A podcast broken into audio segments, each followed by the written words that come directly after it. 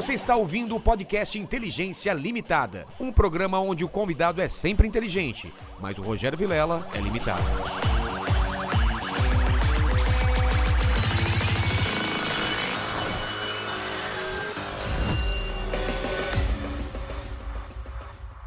Olá, terráqueos! Como é que vocês estão? Eu sou o Rogério Vilela e está começando mais um Inteligência Limitada. O programa onde a limi- limitação da inteligência acontece somente por parte do apresentador que vos fala, não é, pequeno Lene? Exatamente. Que sempre trago minha também. pessoas, a sua também. Minha também, né? Sua, sua. Nossa. Nossa. Eu, você e o Paquito juntando. Não, Não dá dá um um- semenzato. não dá, não dá, não dá. Não dá. Acho que Porque dá um a gente sempre traz aqui pessoas mais inteligentes, mais interessantes e com a vida muito mais tubaronística. Gostou do tubaronística? É, Tubaronística. Eu acabei de inventar esse termo, cara. Você é uma enciclopédia, É, um eu sou um, é um vivo. neologismo agora. É. Antes de falar com ele, com o nosso convidado maravilhoso, queria que você falasse com a live, como eles participam com perguntas. É isso aí, galera. Já tá fixado lá no chat as regras, tá bom? Vocês podem participa- participar com pergunta, com comentário, aquele famoso jabazão pra ajudar a gente, né? Exato. Aí você se inscreve no canal, ativa o sininho lá pra Dá receber a like que notificação. ajuda demais. Dá um like que ajuda demais. Dá uma olhadinha ali embaixo no, no, no vídeo, tem a loja pra dar uma olhada nas Aqui, nossas ó. camisetas. Camiseta né? aqui, ó. Blusão de Blusão. frio. Tá chegando o friozão. Exato. Falar do teu show. Meu show aqui domingo no My Fucking Comedy, o comedy do, do Danilo Gentili. Gentili. Vão lá, 8 horas da noite, poucos ingressos. É, É isso aí, fechou. Então vamos lá. E eu quero falar com vocês agora. Vamos falar do nosso patrocinador de hoje, não é? Olá, terráqueos! Estamos aqui com a Nuvem Shop de novo no Inteligência Limitada. A Nuvem, a Nuvem Shop é a melhor opção para quem quer ter um negócio, uma loja online. Porque criar uma loja virtual na Nuvem Shop é muito simples, não é, Lênis? É isso aí. A plataforma da Nuvem Shop oferece todas as ferramentas para você montar sozinho a sua loja online em menos de 10 minutos. É, não, não- e não precisa contratar nenhum especialista, desenvolvedor, equipe de tecnologia, nada disso. Exatamente. Como que é o esquema? E tem lá mais de 30 opções de layout, você É personaliza mesmo? tudo como você quiser. É sensacional lá a plataforma. Dá uma olhada lá que é show de bola. Show de bola. Lene, tem muita gente que diz que ter um e-commerce, né? E-commerce, lembra quando começou a falar, você tem que ter um e-commerce? E-commerce. Você, é, como que vocês chamavam o pessoal na internet antes? Nave... Internautas. Alô, internautas, lembra? Nessa época, você tem que ter um e-commerce. E eu, pessoal, hoje em dia é impossível você não ter um negócio na internet. É impossível. O cara, a gente até vai falar disso. O cara morre, não tem como. Você tem que ter um Exatamente, e-commerce. é. E tem muita gente que, que quer ter um o e-commerce eh, pensando que é coisa do passado. Agora, com as redes sociais, é suficiente. É verdade isso? Não, e o, e o medo que dá, né? Comprar nessas lojas no Insta, tem algumas que é difícil de acreditar na honestidade, né? Exatamente. Então é o seguinte. Tem ter um site de e-commerce deixa o seu negócio muito mais profissional, deixa seus produtos à mostra, coloca mais detalhes. Dá pra divulgar nas redes é, sociais isso ou não? Oh, dá. Dá. De- então dá, ó. Então, ter um site te deixa, deixa o lance mais intuitivo, não é? É isso. É, cara, além do, do- de, de profissionalizar o negócio, né? Você acaba com aquele lance de mandar preço por inbox, pra, enfim, mostra a disponibilidade de estoque que você tem. Pô, você administra de uma maneira super fácil e super esclarecida, Exato. né? Então, ó, e ter um site não é nada difícil com a Noven Shop, é simples. Qualquer criança se diverte, qualquer adulto se fascina, né? Não é verdade? Exatamente. Não requer prática, nem tão pouco, Nem tão pouca habilidade. Lembra disso? É. Então, além de profissionalizar o negócio, você acaba com aquele lance de mandar preço por inbox, você falou, todo esse, todo esse barulho. Então, então, o lance é o seguinte, tem o QR Code na tela, Tem, tá ali na tela, tá? É, o, é, ó, link na descrição. É, e não é caro, viu, pra ter o. Não? Não, não é caro, Qual que é o não. esquema tá? É, ó, o, o, o- Nada disso, a, a, a Nuvem Shop tem planos, né? É, pra todo, que cabem em todos os bolsos. Então vamos lá. Então é só você testar lá, É, e apontar segue, o QR segue a- o arroba Nuvem Shop no Instagram. Isso. Tá correto? Tá correto, arroba Nuvem bom. Shop no Instagram. Então mostra ao mundo do que você é capaz e cria sua loja online na Nuvem Shop right now. É eu falei em francês agora, Right cara. now. Right now. Right now. O que, que eu falei? Você falou agora. É, exato. Esse Lene é demais. Valeu, Tô Lene. aprendendo contigo. Então coloca link na descrição e o QR Code. QR Code e o link na descrição. A gente coloca o link porque se você tiver com o celular, você não consegue apontar o seu próprio celular para o celular para escanear o QR Code. Exatamente. É uma coisa que a gente aprendeu, então coloca o link na descrição. Exatamente, É. exatamente. Então vamos lá? Vambora. Eu sou um cara muito. Bem exato, eu sou um cara muito. Como eu posso dizer? É, a palavra sem ser. Visionário. Não, visionário não. É interesseiro mesmo. Não é visionário, é interesseiro. eu peço um presente para colocar no meu cenário. Então esse cenário tem um pouco de cada convidado aqui. Ó, temos a calcinha da Solange Gomes, temos a máscara do Mr. M que veio aqui, Legal. temos a caneca antiga do. do... Isso que- Janilo Dentilli. do- Janilo Dentilli. Boa. E temos coisas que a gente não pode mostrar aqui que a gente ganhou também dos convidados, né? Como um plug aqui, né? É, sim. Que ele não pode usar. Tá até escondidinho. Tá né? escondidinho lá. Muito, muito E o legal. que, que você trouxe pra gente aí, hein? Cara, olha, primeiro parabéns, eu tô aqui fascinado verdadeiramente. Gostou do cenário? Virela, Gostou do- de limitado não tem nada aqui. Pô, obrigado, isso aqui é obrigado. expandido, isso aqui é expansível. Também um ano e meio só falando com gente fera, eu já tô ficando mais inteligente, viu, Leni? Cara, é, o seguinte, é, isso aqui é algo muito representativo na minha vida, né? Olha! Porque simboliza o sucesso, simboliza a realização e foi a minha primeira conquista, foi quando eu é uma réplica do meu primeiro jato, né? Olha lá que bonito na tela, olha que aqui, legal. ó. Essa é uma réplica do meu primeiro Cara, que jato bonito. e eu queria deixar com você aí Agora exatamente você tem um para jato, hein, Vila? Pô, Ah, posso isso- falar que eu tenho um jato já. e isso para simbolizar, é, isso simboliza, na verdade, uma- o, o- o- vamos dizer, o, o apogeu, o, o ápice da conquista do empresário, né? Quando você consegue ter propósito, você consegue entregar muito valor para o consumidor e você ganha reconhecimento, relevância e, acima de tudo, você faz o seu primeiro dinheiro. Você faz, eu, eu costumo dizer que é o primeiro evento de liquidez que você realmente bota alguns milhões para dentro e você olha para trás e fala: cara, valeu muito a pena. Eu faria tudo isso de novo. É porque quando você começa, você não tem noção direito do que vai não, acontecer. Não, né? e a gente vai dar um passeio hoje. É, então, quero entender bem Galera, esse caminho. É, fiquem ligados aí, porque vocês vão viver momentos. Eu acho assim, começar pelo alto assim é muito fácil, tá? Ó, a gente já chegou aqui, ó, pousando aqui, É. né, num, num Saiteixa e etc.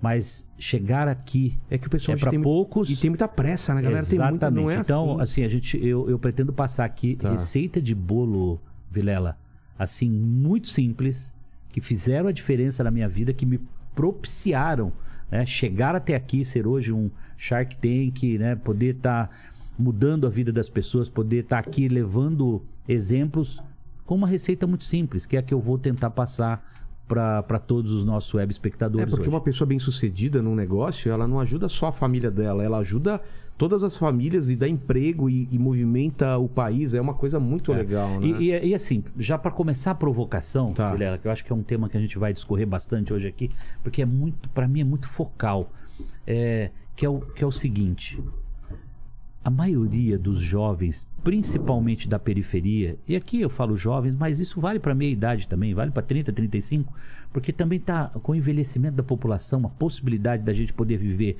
mais tempo. É. Naturalmente as pessoas estão podendo começar mais tarde, elas podem fazer sucesso, fazer sua primeira empresa com 35, 40, 45 anos, não tem idade. Mas eu falo muito jovens porque pela falta de educação que a gente tem nesse, nesse país, os nossos jovens, eles não têm esperança. E eles não têm esperança porque eles não acreditam neles próprios. Eles não acreditam que eles podem trabalhar, construir um projeto de vida, ter foco. E aí eu falo ficar, ficar, ficar, ou seja, se manter na disciplina naquilo que ele se propôs a fazer para em 19 anos, como eu vou contar daqui a pouco com detalhes, 19 anos para pegar o primeiro cheque de alguns milhões da mão e poder falar, poxa, agora eu posso realmente dizer que eu tô resolvido na minha primeira fase, Entendi. né? Então eu acho que é um pouco do que eu quero deixar de mensagem. E a mensagem é o seguinte: é possível sim, você jovem, é, mudar o status quo da sua vida. Você pode sair de uma situação adversa, né? E aqui eu já vou entrar direto. Meu pai era pedreiro, minha mãe era dona de casa, é, nasci em Cafelândia, morando em Lins com três anos de idade. Cinco anos, seis anos, fui para escola pública e lembro como se fosse hoje minha mãe me levando de mãos dadas com a minha lancheirinha para a escola do, do pré-primário. E pré-primário e depois a primeira série né, do ensino, eh, ensino Básico, fundamental, é. ensino básico, que eram oito anos, hoje são nove anos. E ali eu comecei uma jornada, né? De já sendo, não me recordo exatamente, mas as notas do meu, do, do meu currículo, sempre as melhores notas. Eu já era o melhor aluno em sala de aula, desde sempre. Com 12, 13 anos de idade, por iniciativa da minha mãe, né? provavelmente pelas dificuldades que a família vivia. A gente morava numa comunidade ali, um bairro em formação na cidade, e a gente morava num barraco de dois cômodos. E é, isso, isso eu tenho lembranças, banheiro fora de casa e minha mãe lavava roupa numa tábua, que ela chamava de batedor de roupa, alguma coisa, né? Um, é um, não, não tinha um tanque, era uma tábua e ali ela batia roupa, lavava roupa. Imagina, meu pai pedreiro, Nossa. roupa pesada, Claro. né? E, e era um tambor de aquele tambor de 200 litros, se eu não me engano. Então a água aqui para ir lavando essas roupas. Então assim, e o esgoto era céu aberto. Então imagina você. E, e a- e o banheiro era uma fossa, né? E o banheiro em cima, fora de casa. E, enfim, dá para imaginar, né? Não havia esgoto, não havia nenhuma infraestrutura, né? Então a gente realmente vivia numa situação assim extremamente eh, difícil, né? Precária, e, né? e que é o retrato de, muita, de muitos brasileiros hoje ainda. Ainda, né? Enfim, enfim, isso é realmente terrível, né? Mas colocando foco, eu comecei ali a sonhar, eu comecei ali a entender que através do trabalho eu poderia modificar esse status quo meu e da minha família. Isso é uma coisa veio de você. Então, essa é uma coisa que eu, eu, eu fui buscar insights nessa juventude, de- dessa infância, na verdade, já ali entrando na, na juventude, e eu fui ver que eu acordava às 5 da manhã e começava a construir cenários. Então eu via, meus, meu avô era muito trabalhador. É, plantava café, plantava arroz e saía para vender porco, para vender queijo, para vender galinha, e ia para a cidade mascatear. Então, aquele olhar que vinha do avô para o meu pai, trabalhador também, me trouxe esse perfil mu- muito trabalhador, né? muito dedicado. Não É, preguiça. já estava na raiz da família, de acordar muito cedo, de se pai entregar, também. de dormir cedo. É. Um pouco da característica do interior também, né? E, e principalmente nas fazendas, né? No interior do, meu pai do, do é, Brasil. pegava é, algodão, né? Que machuca a mão. Colher algodão, colher é, algodão, e né? meu, meu avô, enfim, fazia muito isso. E aí, E era olha normal só, as crianças acompanharem naquela época. os muito, né? muito. Eu cheguei com 13 anos, eu começo a vender coxinha. Eu acho que eu me tornei rapidamente o melhor vendedor de coxinha que Lins teve na história. Né? Olha só! Não. Não E- e aí- teve outro Não vendedor teve. de coxinha. E, e as pessoas perguntam, mas é, como é que você tangibiliza isso? Difícil alguém comprar um Fusquinha 1962 naquela época, tra- trazendo para os dias de hoje, era como comprar um carro hoje de 20, 30 mil reais. E, e eu juntar esse dinheiro quê? é, de 20, 30 mil reais, juntar esse dinheiro Com a comprando venda de a venda de coxinha. Então eu fazia três viagens na parte da tarde, trazendo para o mundo de hoje, a gente fosse falar uma linguagem aqui empresarial, Sei. Eu criei a rota para distribuir, eu, eu percebi onde estava a, a- necessidade, a dor do consumidor, onde ele tinha. Sem saber de termo nenhum. E, você sabe onde estava, onde eu descobri a dor desse consumidor? Ah. Eram os pedreiros, eh, eram os pintores, os eletricistas, encanadores das obras de Lins que estavam em construção, dois bairros novos que Porque estavam em construção. comerem. Eu chegava duas e meia, eles tinham almoçado 11 da manhã, eles já Nossa, estavam tava varados, varados fome. de fome. E era o momento que eu chegava para fazer a alimentação deles. Mas as coxinhas que a minha mãe fazia também eram Ah, tem essa também. assim, o produto maravilhosa, ingrediente de primeira, carne moída de qualidade. Então, assim, cara, eles comiam aquilo assim, eles devoravam. E eu voltava para casa, já minha mãe já estava preparando outra Você cesta, eu voltava. como? Como cesta? É uma cesta atrás de uma Monarque Monareta. uma Monarque Monareta, aquela pequenininha. Sei, é aquela dobrável ou não? vermelha. Era Não, não, aquela- essa minha era Monareta, sei. monareta normal. E pequenininha, né? Sei. Enfim, e ali eu dava três viagens de 200 salgados mais ou menos. Então vendia 600 Nossa. salgados. E o pessoal pagando com dinheiro vivo. É, e- mas eu, eu dava uma colher de chá. Naquela Como? época eu usava a cadernetinha, né? Ah, Então, e anotando. e eu passava no sábado de manhã, porque todos esses essas obras pagavam semanalmente. Entendi. Então no sábado eles recebiam. Então eu passava no sábado para receber. E nesse momento eu fazia então a, a receita ali, a- a- o recebimento da semana. Mas como você percebeu essa chance? Foi por acaso? Vilela, de novo, né? Tem um misto, tem um insight do avô que mascateava, tem a minha mãe que estava buscando essa necessidade. Eu não, eu, não, eu não consigo, obviamente, eu não consegui trazer na minha memória se Qual aquela foi uma iniciativa minha. Entendi. Mas acho que foi uma iniciativa muito coletiva da família, etc., sentindo a Tipo, necessidade deve, deve dar pra vender lá, né? de trazer uma renda para a família. Agora, esses insights da, da- do, do, do perfil do cliente, esse foi meu, aí não. Aí É? era insight, aí era insight de empreendedor, que eu não sabia até então. No final do dia, eu já estava nascendo ali um grande vendedor. Mas eu fui perceber isso mais adiante, tá? Tá. Bom, rapidamente eu consigo meu primeiro emprego. Né? Essa minha desenvoltura, networking, Quantos anos? relacionamento, 15 anos de idade, eu recebo meu primeiro registro em carteira, copiador de Xerox. Onde? Em Lins, Lins né, mesmo. chama Garagem Cópias, essa Tá. copiadora existe até hoje. E aí, eu não fui um simples copiador de Xerox, cara. Eu fui o melhor copiador de Xerox que Lins teve. E como é que eu materializo isso? Primeiro, eu fazia a cópia ficar melhor que a original. O cliente chegava com uma cópia suja, velha, com Sei. durex colado pra todo. Eu ia buscar qual é a máquina que tem tecnologia adequada Ah. para fazer aquilo realmente, para que o produto final ficasse melhor. Né? E eu conseguia extrair, então eu limpava fundo, eu melhorava a Deixa- tonalidade, melhorava usando contraste. tecnologia, tá? Sei. E com isso, eu fui sendo visto pelos clientes. E aqui eu começo a passar algumas dicas e algumas lições. A primeira delas, você vai ouvir muito, seja o melhor sempre. Você vai ouvir sempre isso. Porque eu fui o melhor vendedor de coxinha, o melhor copiador de Xerox. E nessa de ser o melhor, de interagir, eu começo a fazer um curso de computação nos finais de semana. Esse curso de final de semana, aprendendo a programar computadores, me levou a conhecer o seu Valmir no balcão, que era um daqueles clientes mais exigentes que existe. Que alguns chamam de chato, eu prefiro chamar de exigente. Exigente, claro. E o seu Valmir olhou e falou: Semenzato, você está aprendendo computação.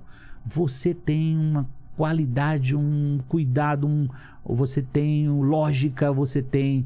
Ele, ou seja, ele uniu tudo isso com programação e falou: tem uma oportunidade para você. Eu vou te levar para o maior grupo empresarial aqui de Lins, grupo Sermaco, cerealista, material de construção, eh, fazendas, enfim, tinham muitas atividades. E eu fui para essa empresa então para receber o primeiro computador de médio grande porte que estava chegando em Lins.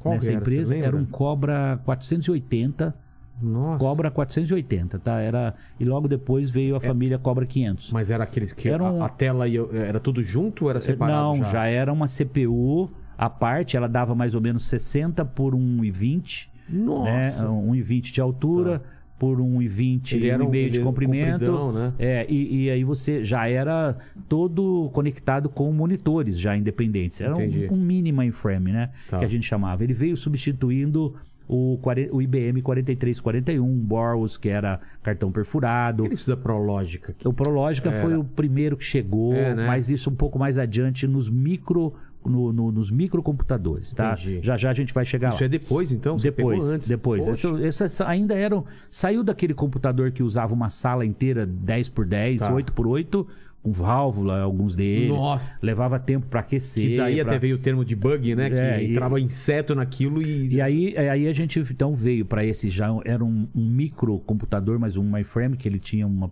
um bom armazenamento de Tá. memória, ele já tinha um, um poder importante. Eu detono, eu me torno rapidamente o melhor programador de computadores que Lins teve. Assim, ó, um ano eu virava à noite, eu como não, Tentando ti- eu entender, não tinha hora para começar, não tinha hora para terminar. Era uma loucura, entendeu? É, era, qualquer hora era hora de, de trabalho e de desenvolver. Desenvolvi software de todo tipo que você possa imaginar. Ah, é? Folha de pagamento, contabilidade, contas a pagar, receber, controle bancário, controle de gado, construtora, orçamento de obras. Eu fiz o maior MBA que você possa imaginar. A faculdade que eu não fiz, esses eu aprendi tudo como funciona uma empresa por dentro. Né? Você tinha que entender para fazer, Eu né? tenho que ir no departamento, ouvir os técnicos, eles me explicam como é que era. Eu aprendi até contabilidade, pra você ter uma ideia. É, partidas dobradas, Sei. débito, crédito, apurar um balanço, enfim, depreciações, correção monetária. E, e claro que isso mais adiante vai, vai me servir muito. Vocês vão ver o quanto você ser o melhor, você se dedicar, você ir a fundo naquilo que você está fazendo, né? É, em algum momento você vai colher tudo isso. O seu Valmir me viu, me levou para essa primeira e ali começa uma mudança na minha vida. Óbvio que o meu salário começou a crescer. Comecei a ganhar dinheiro. O cheque de meio salário, que foi o primeiro cheque da copiadora, se tornou 10 salários já no meu primeiro registro como programador de computadores. Hipoteticamente, hoje 10 mil reais. Tá. Né? E rapidamente eu me torno analista de sistemas e já montei um time de programadores, de digitadores, operadores, né? E fiz o meu departamento crescer. Eu comecei a desenvolver softwares e sistemas. Isso nos anos 80. 80 e alguma coisa, 80 e pouco, é. Quando foi ah, com 17 anos, eu termino meu curso, 17 para 18, eu termino meu curso técnico em processamento de dados. Eu aprendi o cursinho de final de semana, e aqui outra dica.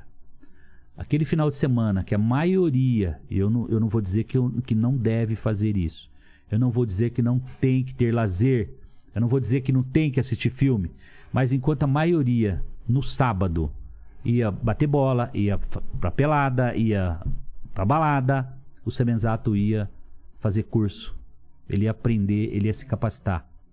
E tudo isso Isso faz diferença. as oportunidades vieram. Então aqui é mais uma dica, né? Você está esperando ser o melhor programador, ser o melhor mecânico, ser o melhor cozinheiro, ser o melhor chefe, ser o que for. Se você não tomar uma atitude e começar essa transformação na sua vida agora, se capacitar, a, a- a- a realmente buscar o seu sonho, não vai cair do céu. Ninguém vai trazer. O o seu Valmir não vai aparecer na sua vida e vai te dar a oportunidade para aquilo que você não está preparado. Você tem que estar preparado. Quando aparece a chance. E, e o Semenzato estava na- no balcão da copiadora se vendendo para os clientes no balcão, me conectando e vendendo. Olha, estou fazendo um curso de computação. Tipo assim, você está precisando de um programador? Ah. Você tá, ou seja, nós precisamos nos capacitar e aprender a nos vender também. Porque do contrário, se eu não, se eu não cacarejar, se eu não contar, ninguém vai saber o que eu É. tenho, qual é o meu potencial, o que eu estou fazendo, o que, que eu tenho para oferecer para a empresa. Exatamente. Então nós precisamos nos comunicar também, né? Ou seja, o network é muito importante. Bom, a história não para por aqui. Essa capacitação me propiciou ser o melhor Só- aluno. Uma pausa, Semenzato. Nessa hora, a tua cabeça, ela tinha um plano ou você ia, a partir da oportunidade, você transformando é, um plano a curto prazo? Ou você falou, um dia eu vou fazer tal coisa? Não, eu fui me capacitando e eu fui cada dia me entregando mais. E quanto mais eu me entregava, quanto mais eu Você com a cabeça, cabeça? de dono e não com a cabeça de empregado, Isso. eu nunca quis saber qual era, qual eram os meus direitos numa carteira de trabalho. Se tinha isso, se tinha aquilo, se tem horas extras. Eu nunca cobrei uma hora extra, nunca na minha trajetória. Eu, eu- nunca me interessou essas coisas pequenas. Porque você estava aprendendo, você estava eu- eu- evoluindo. cara, é o seguinte, eu vou passar a noite aqui, eu, não- eu- eu- eu teria que pagar para poder me capacitar. E as pessoas estavam me dando informação e me alimentando, e eu estava me capacitando. Então não sobrou. A atitude era fazer o melhor para essa empresa, como se ela fosse minha. Essa é uma outra dica, né? Haja como com cabeça de patrão, de dono. Porque quando você age assim, você está pró-empresa, você está cuidando desperdício de energia, você está cuidando de produtividade, você está cuidando de atender bem o cliente, você está cuidando de tudo aquilo que vai agregar receita, que vai agregar valor para o seu negócio. Claro. Bom, dito isso, o Semenzato, por ter sido o melhor aluno no colégio, foi convidado com 18 anos para ser professor segundo grau. O quê? Agora, Vilela, eu não fiz pedagogia. Eu não tinha licenciatura em, em pedagogia, pelo menos, para ser um professor. Mas eu tinha a escola da vida, eu tinha competência técnica. Ah, O, o- o Paquito tá perguntando se quer comer alguma coisa agora. Cara, a hora que você tiver com vontade, Tá, depois a gente- depois a faz gente uma pega. pausinha Tá bom, daqui então- uns 5 minutos. Pode, vocês podem ir indo aí, a gente tá de Mas o que que, tu que que vai rolar aí? Tá, Não sei, vocês. Ah, que- é? A surpresa é tua aí. Ah, Nossa, é? quanta coisa aí. Ah, então traz aí, vai, já traz, já. Cara, eu acho que é- se, se for o que eu tô sentindo o cheiro eu aqui, tô sentindo um cheiro bom aí. é a hein? batatinha frita do L'Entrecô de Paris. Nossa, Certeza. Então, por que não falou antes? Já abre É isso, agora. é isso que vocês trouxeram aí hoje? O que tem Ih, caramba.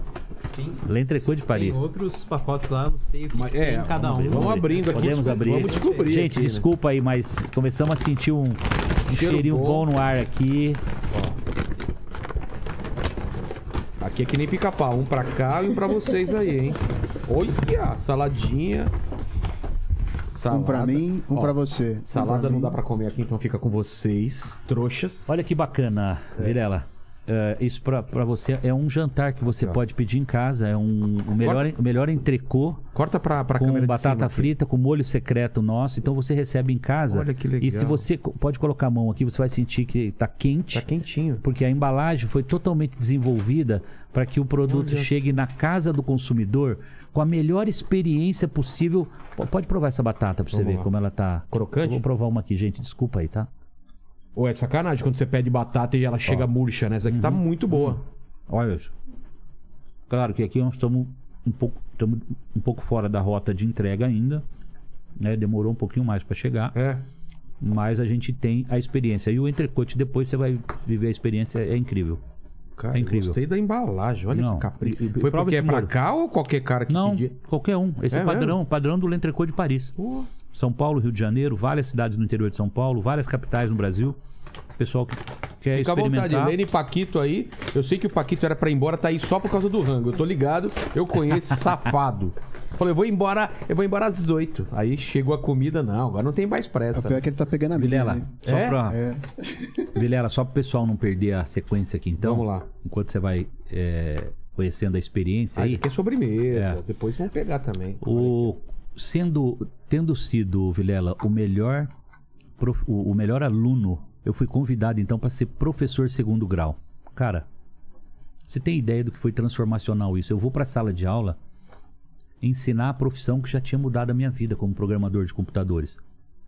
E ali eu começo, e uma frase que me, me traz muito é, presente hoje, que é o seguinte, eu falava para os alunos, pensa você com 18, 19 anos numa sala de aula, Cara falando para os jovens com a mesma idade, com a mesma veja bem, cara que eles. com a mesma idade, falando o seguinte, olha, presta atenção vocês aí do fundão, Eu tô me vendo muito nessa história. Eu comecei presta a dar atenção, aula com 18 anos. né? vocês aí no fundão, presta atenção, amanhã tem uma escada aqui, ó, que ela é infinita, isso eu lembro como se fosse hoje, cara, tem uma escada aqui do meu lado infinita, quando vocês estiverem aqui no meu lugar, eu vou estar muito longe. Então, nesse nível, eu isso. era visionário e eu profetizava, cara. Incrível. E a palavra isso. tem poder, né? Muito Você acreditar poder, no que muito você fala. poder, muito poder. Eu acredito E eu via realmente o infinito, que era exatamente as conquistas, era onde eu iria chegar e o quanto de oportunidades eu levaria para as pessoas. Bom, Em nenhum momento você colocou na cabeça, ah, eu tô em Lins, eu tô longe do mercado. não. Não vou, não vou. Podia estar em São Paulo, podia isso, podia aquilo. Porque isso te limita, Cara, né? o meu diferencial competitivo frente aos demais professores, pensa você chegar numa sala dos professores com 19 anos de idade, você estacionar uma CBR 450R na porta do colégio. É, assim, você entrar numa sala de professores, todos professores catedráticos, é, é, sêniores com 50 anos, com 48, com 55, né? E você ter um comportamento ali como se você fosse um professor de longuíssima data ali com, com o pessoal, você imagina. Então, cara, foi assim uma experiência incrível, incrível. Bom, E como você lidava com medo, com a ansiedade? cara, nunca tive. sério? Nunca tive. É, nessa nem, fase. Nem pra, pra dar aula e tal. Cara, de jeito nenhum. Uma desenvoltura. Chegava na sala de aula, assim, segurava numa boa. Porque o conhecimento técnico, quando você está preparado, vamos dizer, comparativamente ao que você faz todos os dias aqui, você entra num piloto automático. Então não há nenhum tipo de eh, preocupação, medo, né, ansiedade, nada, porque você está preparado. Né? E você começa a transmitir conhecimento porque você está sobrando e está derramando Entendi. informação. É mais ou menos o que a gente está passando de, de, de informação para o pessoal hoje, porque é uma informação prática, vivencial. Né? Esse, essa é a verdadeira escola da vida. Claro. Né? Bom, claro que eu chegaria com 23 anos de idade, como foi o caso, derramando informação. Conhecendo como funcionava uma empresa por dentro, tendo desenvolvido software, me relacionando com NN alunos. Eu, eu lecionava das 7 às 11 todos os dias, de segunda a sexta. E sábado e domingo eu dava aula particular ainda. Mas qual que era a sua rotina? alunos. Você dava aula de manhã e depois? Eu, durante o dia todo, programador e analista de sistemas. Ah. 7 da noite, 19 horas às 23 horas, colégio Instituto Americano de Lins. Todos os dias de segunda a sexta. Sábado e domingo, eu ia para a padaria do meu sogro lá em Lins, que tinha um Cobrinha 210, que era um computadorzinho que, que compramos lá para desenvolver software. E eu ia lá dar aula particular sábado e domingo.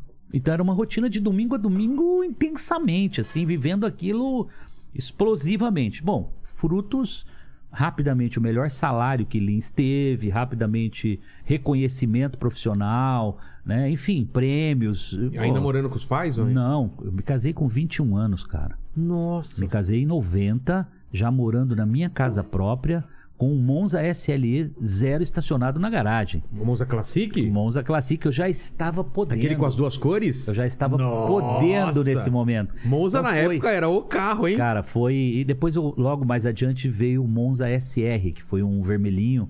O SR era um hatch, um Monza Ah, hatch. tá, tá. Vermelhinho, sim. Todo bonitão. esportivo, né? É. É, enfim.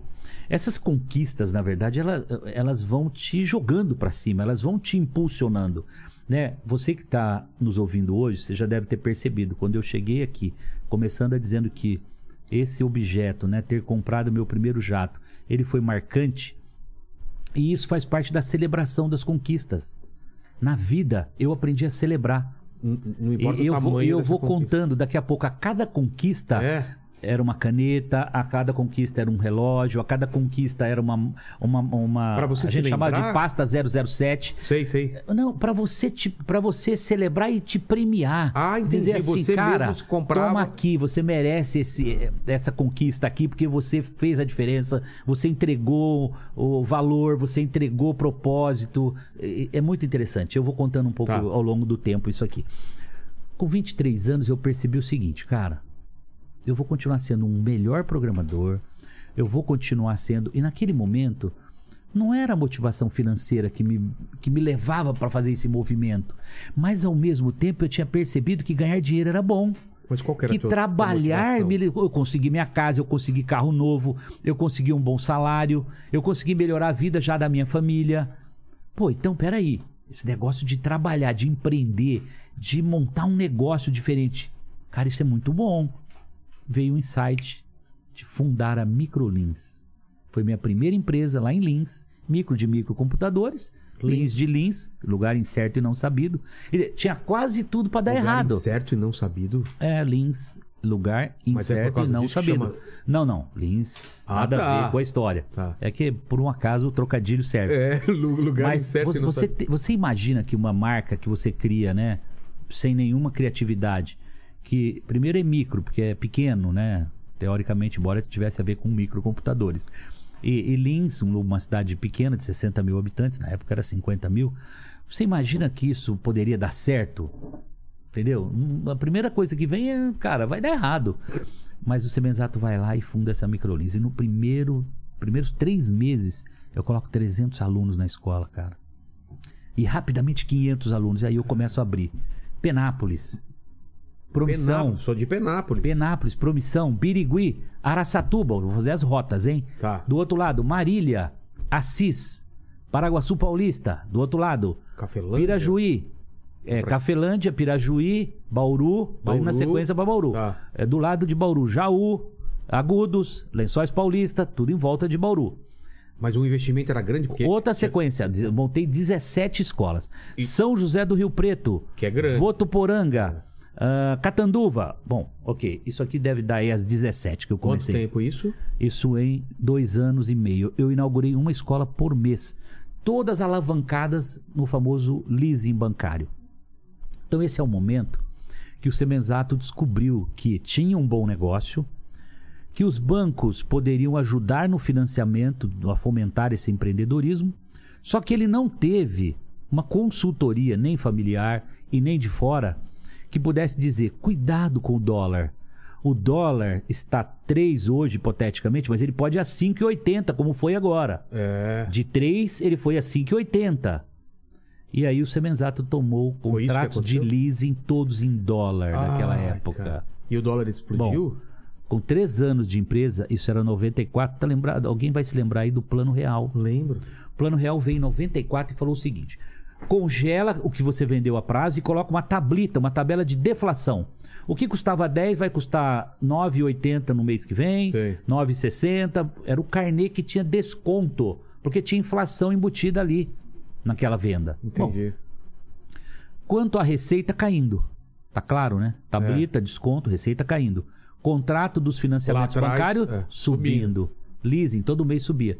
Gente, seis meses depois, não tinha dinheiro para pagar professor, não tinha dinheiro para pagar aluguel, não tinha dinheiro para pagar as prestações dos bancos. Ou quebrei. Quebrou. Era 94, seis meses depois estou quebrado. Lembra do seu Valmir? Que foi o cara que me abriu a porta lá Claro. atrás, etc, etc, etc. Rapidamente, eu encontro o seu Valmir e o seu Valmir me diz assim: Por que você não faz franquia? Você não Eu precisa falei, ser dono "Valmir, das. Franquia? O que é franquia? O que, que é isso, Valmir? Eu, eu vivi em Lins, né? É. Eu- olha só, não era São Paulo nem Rio de Janeiro, eu tava em Lins. Talvez eu viesse a São Paulo uma vez por ano, sei lá, e olhe lá.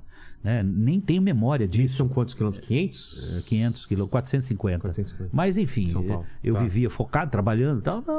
Vinha a São Paulo muito raramente. Bom, eu não sabia o que era franquia de verdade. E aí fui me inteirar. Fui falar com o advogado, ele formatou a franquia. Em três meses eu transformei 15 das 17, 16 das 17 próprias em franquias. Nunca mais eu parei de crescer no mundo das franquias. Esse foi, foi a grande sacada, então. Foi, ah, e aí você vai dizer o seguinte, pô, mas você planejou para entrar no mundo do franchise? Não. O franchise surgiu na minha vida por pura necessidade. Necessidade, é. Ou eu ia pro franchise ou eu desapareceria como empreendedor e voltaria a ser o programador. Com- Tava tudo dívida, certo. né? E com uma dívida enorme, porque ela fica lá por cinco anos esperando você liquidar. Não tem. Nossa. Porque os computadores vão. É, você devolve os bens para o, o credor. barato. O credor vai leiloar aquilo no mercado, a liquidação vai ser muito pequena e você vai ficar com a dívida enorme, a diferença da dívida lá no banco. E eu trabalhei cinco anos para pagar esse passado. Foi de 95 a 2000, assim, trabalhando dia e noite, mas crescendo ao mesmo tempo. Rapidamente, 80 Já franquias. casado. 90 franquias, casado. Meu filho nasceu em 92, o Bruno. E quando é 2000, 2001, eu devia estar com umas 80, 100 franquias. né? Olha o salto já de 91, quando eu fundei a minha primeira empresa, eu fui para 2000 Tá. tá? Já com a vidinha começando a respirar, eu mudo para São José do Rio Preto 2000. Então foi 91 a 2000 em Lins, minha primeira, eu chamo da primeira década. De 2000 a 2010 em São José do Rio Preto, que acabou virando um grande celeiro de franquias.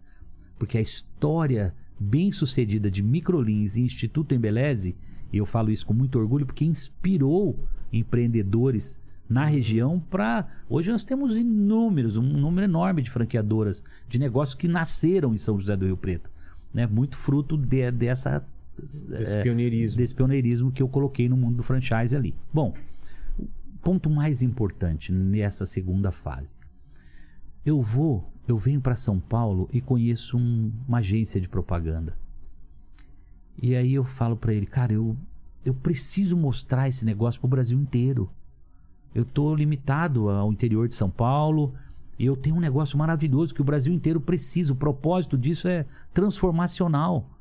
E essa agência me levou até o netinho de Paula, na época que era o.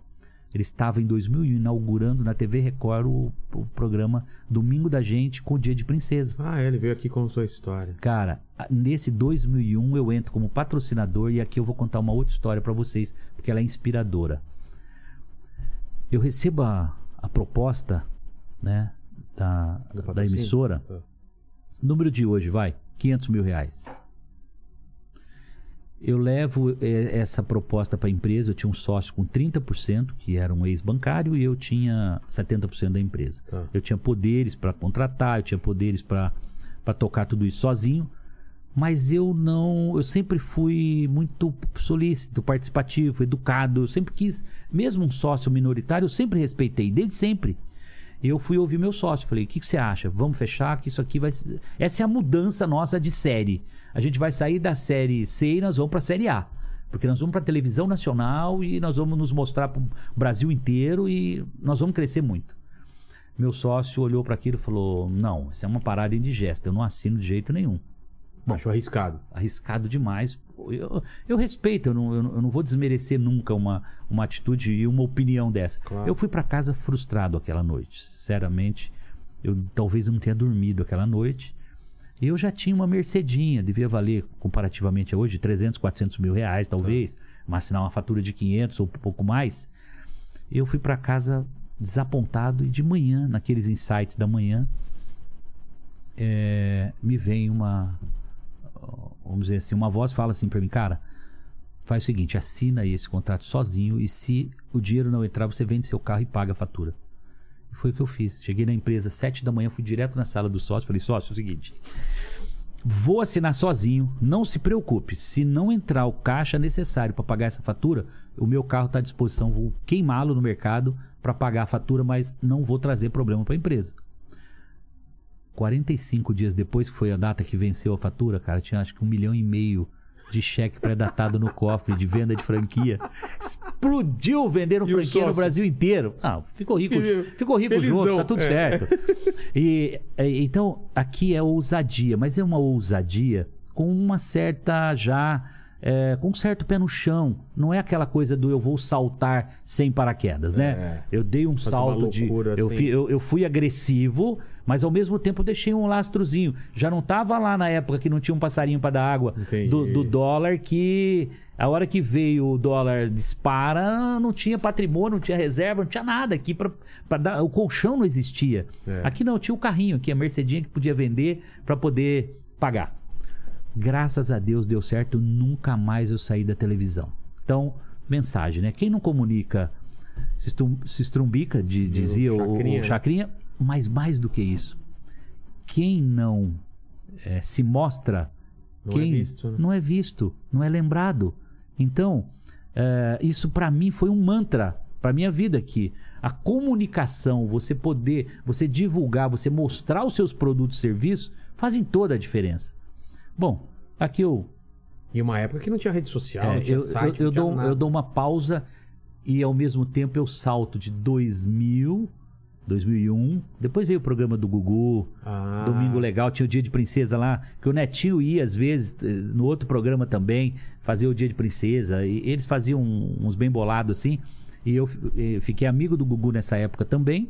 E, aliás, um querido amigo, recebi ele na minha casa em São José do Rio Preto. Quando fui receber meu título de cidadão rio pretense, ele foi, ficou hospedado em casa. Então, Pô. um cara que eu adorava. Todo E mundo só ele, fala bem aqui, Não, e ele, e ele gostava muito também. A gente tinha um, cara, a gente tinha um carinho muito também grande. visionário, né? Ele É muito. E eu- ele, ele, ele usava muito meus conselhos, ele pedia muita opinião do mundo dos negócios. Então, assim, puta, era um cara que eu, assim, gostava muito, de verdade, e, e senti muito a, a ida dele de uma forma, né, não esperada. É.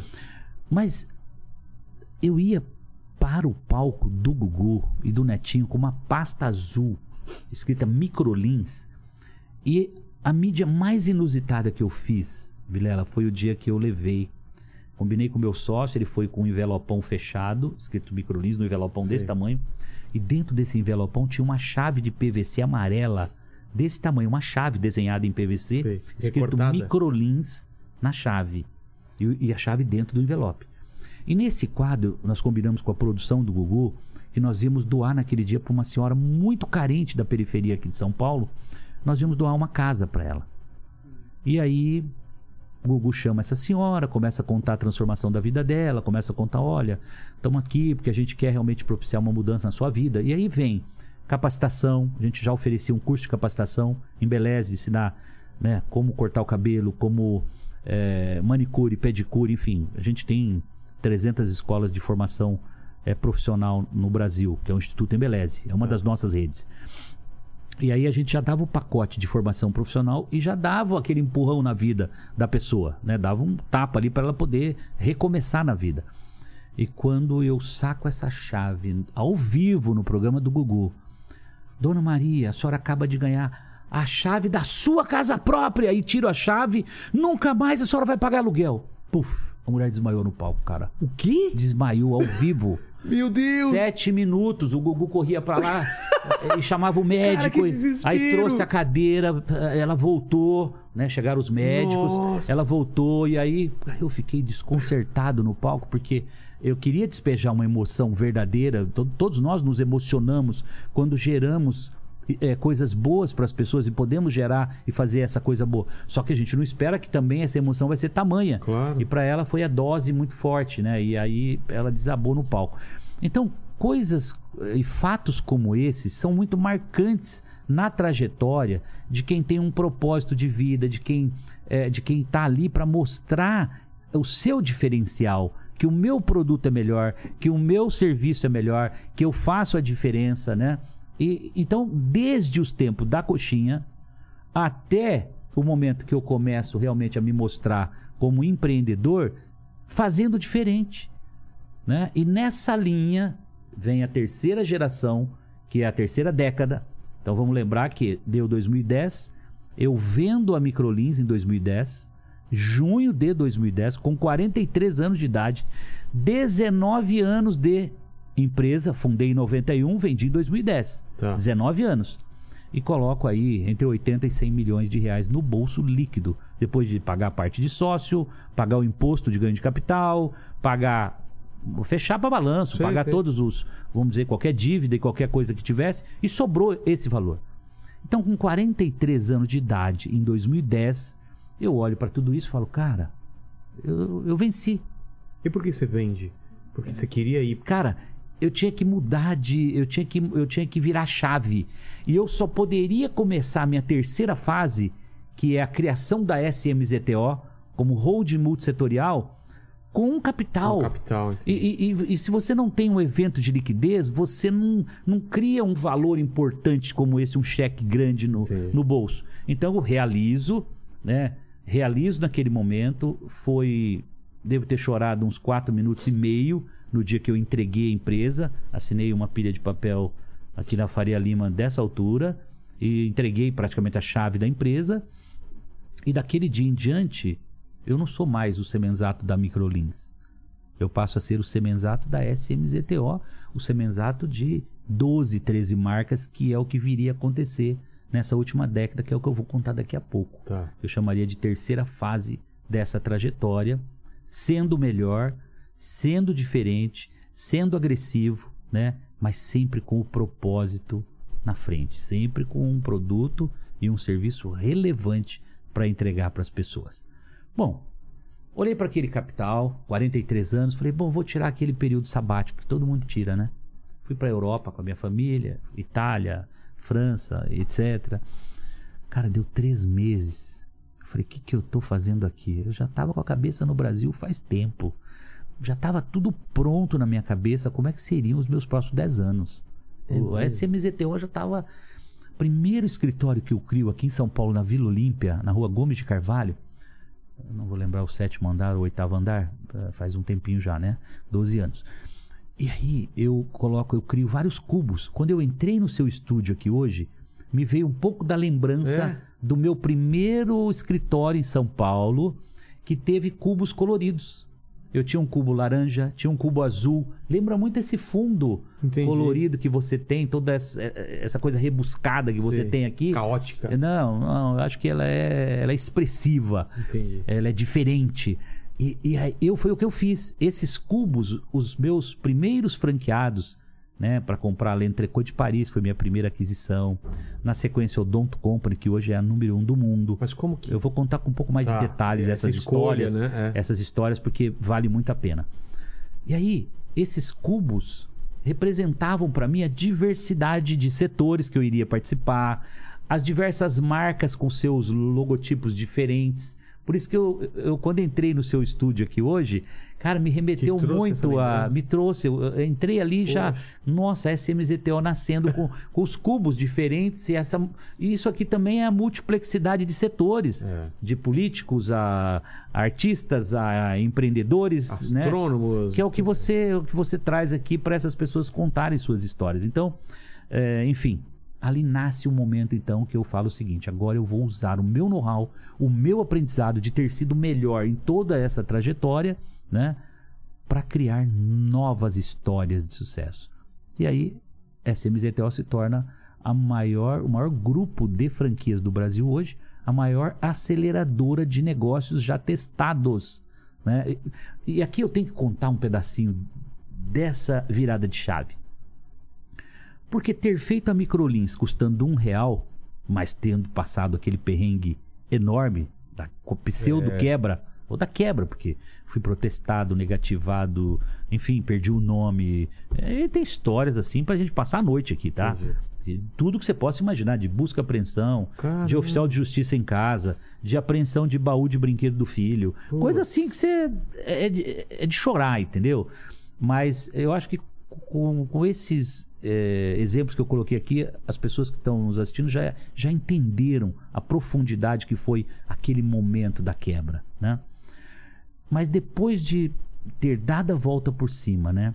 E começar a entender que eu poderia levar todo esse aprendizado para outros setores, né? Mas ainda com a mentalidade que ter feito a Microlins com um real, ter feito o Instituto Embeleze com um real. Cara, eu acho que o negócio é eu in- inventar negócios do zero, porque custa um real e eu vou fazer outros negócios bem sucedidos. E eu então começo a testar alguns projetos. E testa uma lanchonete, e testa uma sorveteria, e testa um, uma prestadora do de zero. serviço, algumas para que marido, Tá. coisas começando do zero, né? Prestador de serviço. Cara, e eu vi aqui, puxa, vai levar 3, 4 anos para isso aqui ser testado. Depois eu preciso de mais uns 3, 4 para acelerar. Eu preciso de 10 anos para isso aqui começar a virar um grande negócio. Não, eu, eu tenho que ser. E aí, meu filho, isso casa com meu filho jogando tênis pelo mundo. Meu filho teve a oportunidade de estudar nos Estados Unidos, foi fazer uma das melhores universidades dos Estados Unidos, fez Duke University. E o Bruno volta em 2014, 15 para o Brasil muito capacitado. Uma visão global. Ele rodou o mundo. E aí, pai, vamos virar essa chave um pouquinho. Você vai parar de apostar em negócios, zero. startups do zero, e você vai, nós vamos começar agora a comprar equity de empresa. Filho, mas eu tenho capacidade de fazer. Você quer dizer que eu vou ter que agora pagar para entrar no negócio Dos outros. do- do- dos investidores? É. Você vai pagar, pai. Você vai comprar equity porque você vai encurtar 4, 5 anos na trajetória entre chegar na história já testada. E aqui começa Espaço Laser. Aqui começa é, Oakberry. Aqui começa Terça da Serra. Peça Rara. Instituto Gourmet. Escola de Gastronomia. Então, olha só, falei cinco aqui que nós compramos nos últimos quatro anos Tá. né? A Espaço Laser 2015. Eu convido a Xuxa para ser sócia e nós entramos na sociedade em 2015, começando com 35 clínicas de depilação e hoje mais de 700. É, no Brasil, a a maior do mundo em depilação. É, vai, Odonto, inclusive. Odonto Company. Não falei da, da- uma das marcas mais importantes hoje, mais geradora de caixa do nosso grupo, que é a Odonto Company. São duas mil clínicas odontológicas no Brasil todo, entre Odonto Company e Oral Sim. E queremos continuar crescendo, queremos adquirir outras marcas. É um processo agora de consolidação desse setor. Já somos a número um do mundo também em clínicas odontológicas. Oakberry é a maior rede de açaí do mundo Ah, é? né? Oral Sim é a maior rede de implantes do mundo. Então, assim, todos os negócios que a gente se propõe a investir, a gente pode até não se tornar número um, mas a gente trabalha para se tornar número um. Posso não conseguir, mas eu vou tentar ser o melhor, eu vou tentar levar realmente essa empresa para se diferenciar e ser a melhor. Mas lá no começo, quando seu filho te traz essa ideia, aí você começa a olhar para as opções. Mudei, virei a chave. É, como você teria que pensar de outra forma Então agora. hoje, qual é o, qual é o- quais são os pilares? Hoje a gente tem um departamento que analisa as teses que estão fazendo sentido no mundo. Os padrões. Tese da economia circular. O que, que é isso? É o brechó que você pega as roupas, você tem quantas roupas ou sapato ou não usam. que você qualquer coisa na sua casa que faz um ano que você não usa, você vai encher uma mala, uma sacola e vai mandar para peça rara. Nós vamos precificar isso e vamos te mandar a lista e você vai aprovar e nós vamos vender por 10 e 5 vai voltar para você. Entendi. Então esse é um negócio peça rara. É um, eu, eu chamo de brechó, mas é uma loja de departamento. Você É. não tem ideia. A gente tem uma loja aqui no Jardim de São Paulo que bomba, que vende muito. Né? E- e- mas voltando um pouco. Então, tese da economia circular. Tá. Tese da melhor idade. Nós estamos com um país que daqui a 30 anos ou daqui a 20 anos, nós teremos mais de 30 milhões de pessoas. Nós seremos um idoso daqui a 20, 30 anos. E nós, eventualmente, para muitos lares, não poderão manter e cuidar do avô, da avó, do tio, da tia em casa, porque ele sai todo mundo para trabalhar É. e não tem como manter em casa, até para o conforto do, da- da- da- vamos dizer, do, do próprio idoso. É. Então a Terça da Serra foi adquirida nessa tese. Hoje são mais de 100 residências sênior, assim, sucesso absoluto, levando soluções, qualidade na alimentação, qualidade médica, suporte a todo instante, medicação no horário certo, exames preventivos, eh, fisioterapia, o que você pensar. Nós temos Terça da Serra pelo Brasil todo sendo inaugurado. Então, essas teses, né, a capacitação profissional e educação que me fez, eu não poderia jamais deixar de investir num setor desse. né? E a gente tem hoje um Instituto Gourmet e temos um Instituto Embeleze. Uma capacitando na área da beleza e outra capacitando e formando gente na área da gastronomia. Gastronomia. Né? Eu quero abrir outras profissões aí, estou olhando. Né? Então, qual é o perfil dessa empresa que a SMZTO quer ser sócia e acelerar? Ela precisa ter pelo menos 30 franquias. Já ter 30? Ela precisa ter 30. Por quê? A partir de 20, 30, ela já está consolidada, ela está testada. Se tiver A 10. partir daí, pode ser. Por exemplo, eu entrei na Terça da Serra, eu quebrei um pouco essa regra, porque elas, eles tinham 7. Tá. Hoje já são mais de 40 em operação em um ano e. um ano praticamente de operação. Porque nesse caso você abriu a exceção. O- quando o olho brilha, quando você vê uma operação com sete unidades, mas azeitada, redonda, Ah, tá. faturando lá em cima, com margem garantida. Agora, pode ser que ela tenha 10, mas ainda está no primeiro ano. E, a- a- a- a- por exemplo, peça rara, quando a gente entrou com sete unidades, eles já tinham 10 anos de mercado, 10 ou 12 anos de mercado. Então, estavam maduros, quase que caindo do pé. Aí chega a SMZTO e formata, dá visibilidade para o mercado, credibilidade e começa a acelerar o processo de Entendi. implantação em todo o Brasil. Então Então, é esse isso é o que- nosso trabalho hoje. Então de 20 a 30 quer dizer que a, a- a- o negócio já Maturidade. Entendi. É, isso oscila um pouquinho, E de tempo né? de empresa. Uh, Não menos que três anos, quatro anos, porque isso também denota maturidade. Você pode ter um pouco menos unidade, um pouco mais, mas precisa de três anos, quatro É, anos para mostrar que isso, que o consumidor, inclusive, já eh, chancelou o seu produto ou serviço. Entendi. Né? Porque para mim, negócio bom é aquele negócio que ele é desejado pelo consumidor. Se o consumidor é ele que manda, se ele falar eu não quero ouvir mais o inteligência Acabou. limitada, né? Pronto. É. Aí ele vai falar: não, eu não indico mais, eu não, Não ligo assisto. mais, eu não assisto. Acabou. Aí você vai de entrar- desaparecer é, do para mercado. entrar não vai entrar patrocinador, você vai falar, cara, não o vamos. YouTube vai nós não sugerir. nós não conseguimos mais manter nossa estrutura, acabou. acabou. E- então é muito simples. Você que está em casa, você que está empreendendo, você que tem um negócio, você tem que satisfazer os desejos do consumidor. É ele que manda, ele é o rei, na verdade. E se mudar É ele que manda. desejos, você tem que se adaptar. E seja rápido. É. Né? E Outra coisa. essas mudanças. faça a medição. Né? É o famoso NPS, que é Ah, medir a satisfação do seu consumidor. Que é mandar uma pesquisa de vez em quando para ele, para ele avaliar. Tem uma metodologia para isso muito simples. Ah, é? E você manda para o seu consumidor e fala para ele: me avalia. Meu produto tá bom. O- a gente faz no L'Entrecô de Paris, a gente faz na Terça da Serra, a gente faz na Odonto Company. Todas as nossas marcas passam por esse processo de busca de qualidade. Porque o consumidor é daqui para ali para ele te abandonar. Né? Do mesmo jeito que você Não, encanta ele hoje, opções ele amanhã é alguém vai fazer o olho dele brilhar Claro. diferente. Então você tem que estar a todo instante conquistando, entregando qualidade, cumprindo com o que é prometido, com qualidade. né? Entregando mais do que ele Exatamente. imagina. É. Bom, quando a gente chega então em 2022, né, a gente olha fazendo um balanço, são mais de 4 mil franquias em operação.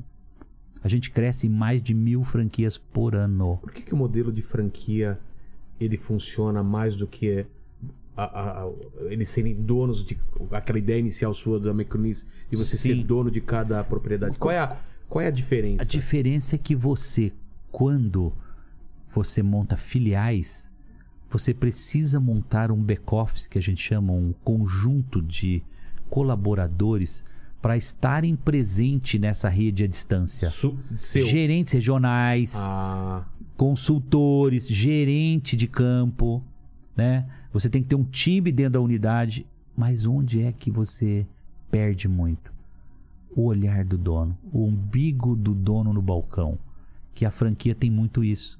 É o dono que abre Cada a um tá lojinha. cuidando daquele- cada um tá cuidando da é lojinha. dele, é. E mais importante, ele botou um dinheirinho na frente, ele vai cuidar daquilo, porque Exato. tem suor, tem, tem dinheiro dele ali.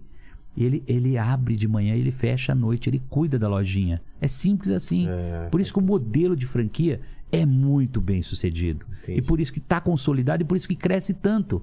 Mesmo no momento em que o país não está crescendo, o franchise che- chegou a crescer vários anos a dois dígitos. Ah, é? 12, 17, 19%. Hoje, com, estamos planejando 9% de crescimento para o setor. Eu tenho marcas no meu grupo que crescem 30% ao ano. Na média é 9, mas tem uns que É, são tem, mais. tem tem os expoentes aí que disparam, né? Então, é, cada vez mais eu sinto o, o ecossistema do franchise muito preparado e muito gerando oportunidade, né? O que, e aí, que é esse ecossistema que você chama? o, o ecossistema é, é o fato de você poder trazer os bancos para financiar novos franqueados, você poder trazer as empresas é, é, de soluções tecnológicas para apoiar a gestão nas franquias. Por exemplo, uma franquia, por ter um dono individual, era inacessível até pouco tempo ele ter um RP, ele ter um bom software de gestão. Era muito caro.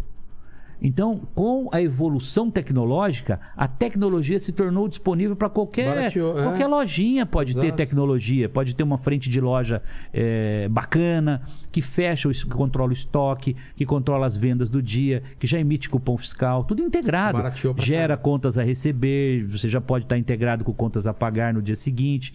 Então você passa a ter soluções muito, muito robustas a um preço que cabe no bolso desse Entendi. pequeno empreendedor.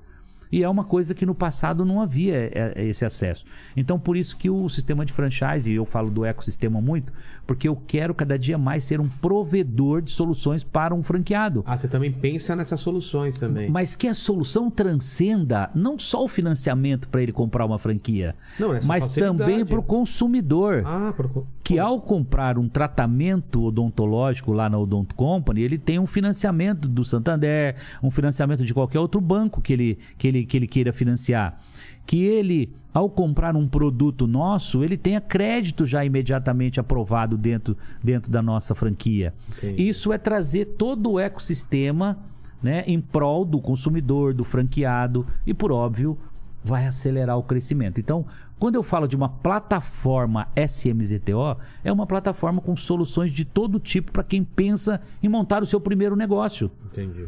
E tem uma diferença absurda, Vilela, que eu preciso dizer aqui, que quando alguém acorda de manhã e fala, vou montar uma lanchonete, beleza, não é difícil. Eu vou comprar um freezer, eu vou comprar um balcão eh, refrigerado, eu vou comprar aqui, eh, um- um- vou botar uma prateleira aqui para botar ah, os sortimentos aqui, o meu estoque, as minhas bebidinhas, papapá. De cabeça aqui a gente montou já o nosso, É. a nossa lanchonete. Uma chapa aqui para fazer o lanchinho, a padaria vai entregar o pãozinho, os hambúrgueres vão estar congeladinho ali, tá, tá, tá, tá, tá, os temperinhos estão aqui. Beleza, já montamos a nossa lanchonete. Mas quando você compra uma franquia, você vai muito além, tá tudo planejado.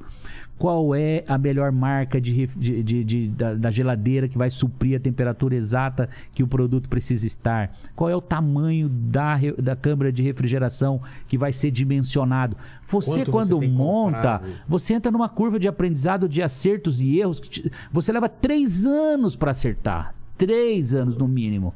E aí seu dinheiro já acabou, você já desistiu, você já fechou o negócio. E a franquia não. A gente leva a receita de bolo. Vilela, vem pra cá, vem pro treinamento. Você vem pro treinamento. Olha, sabe que esse negócio depende disso, disso e disso. Agora eu vou te ensinar como é que você monta. Os layouts estão todos prontos aqui. A- aqui está a lista dos fornecedores que você vai comprar. Já estão negociados com os melhores preços e aqui estão os bancos que vão oferecer o financiamento caso você queira. Eu nunca recomendo financiar 100%. Recomendo financiar no máximo 50%. Então 50% você tem que ter dinheiro para montar o negócio. Os outros 50% dá até para financiar, tá? Beleza. De posse de todo esse aparato, eu estou fazendo uma transferência de know-how para você, naquilo que eu apanhei 10 anos, 3 anos, 5 anos, depende da maturidade de cada negócio.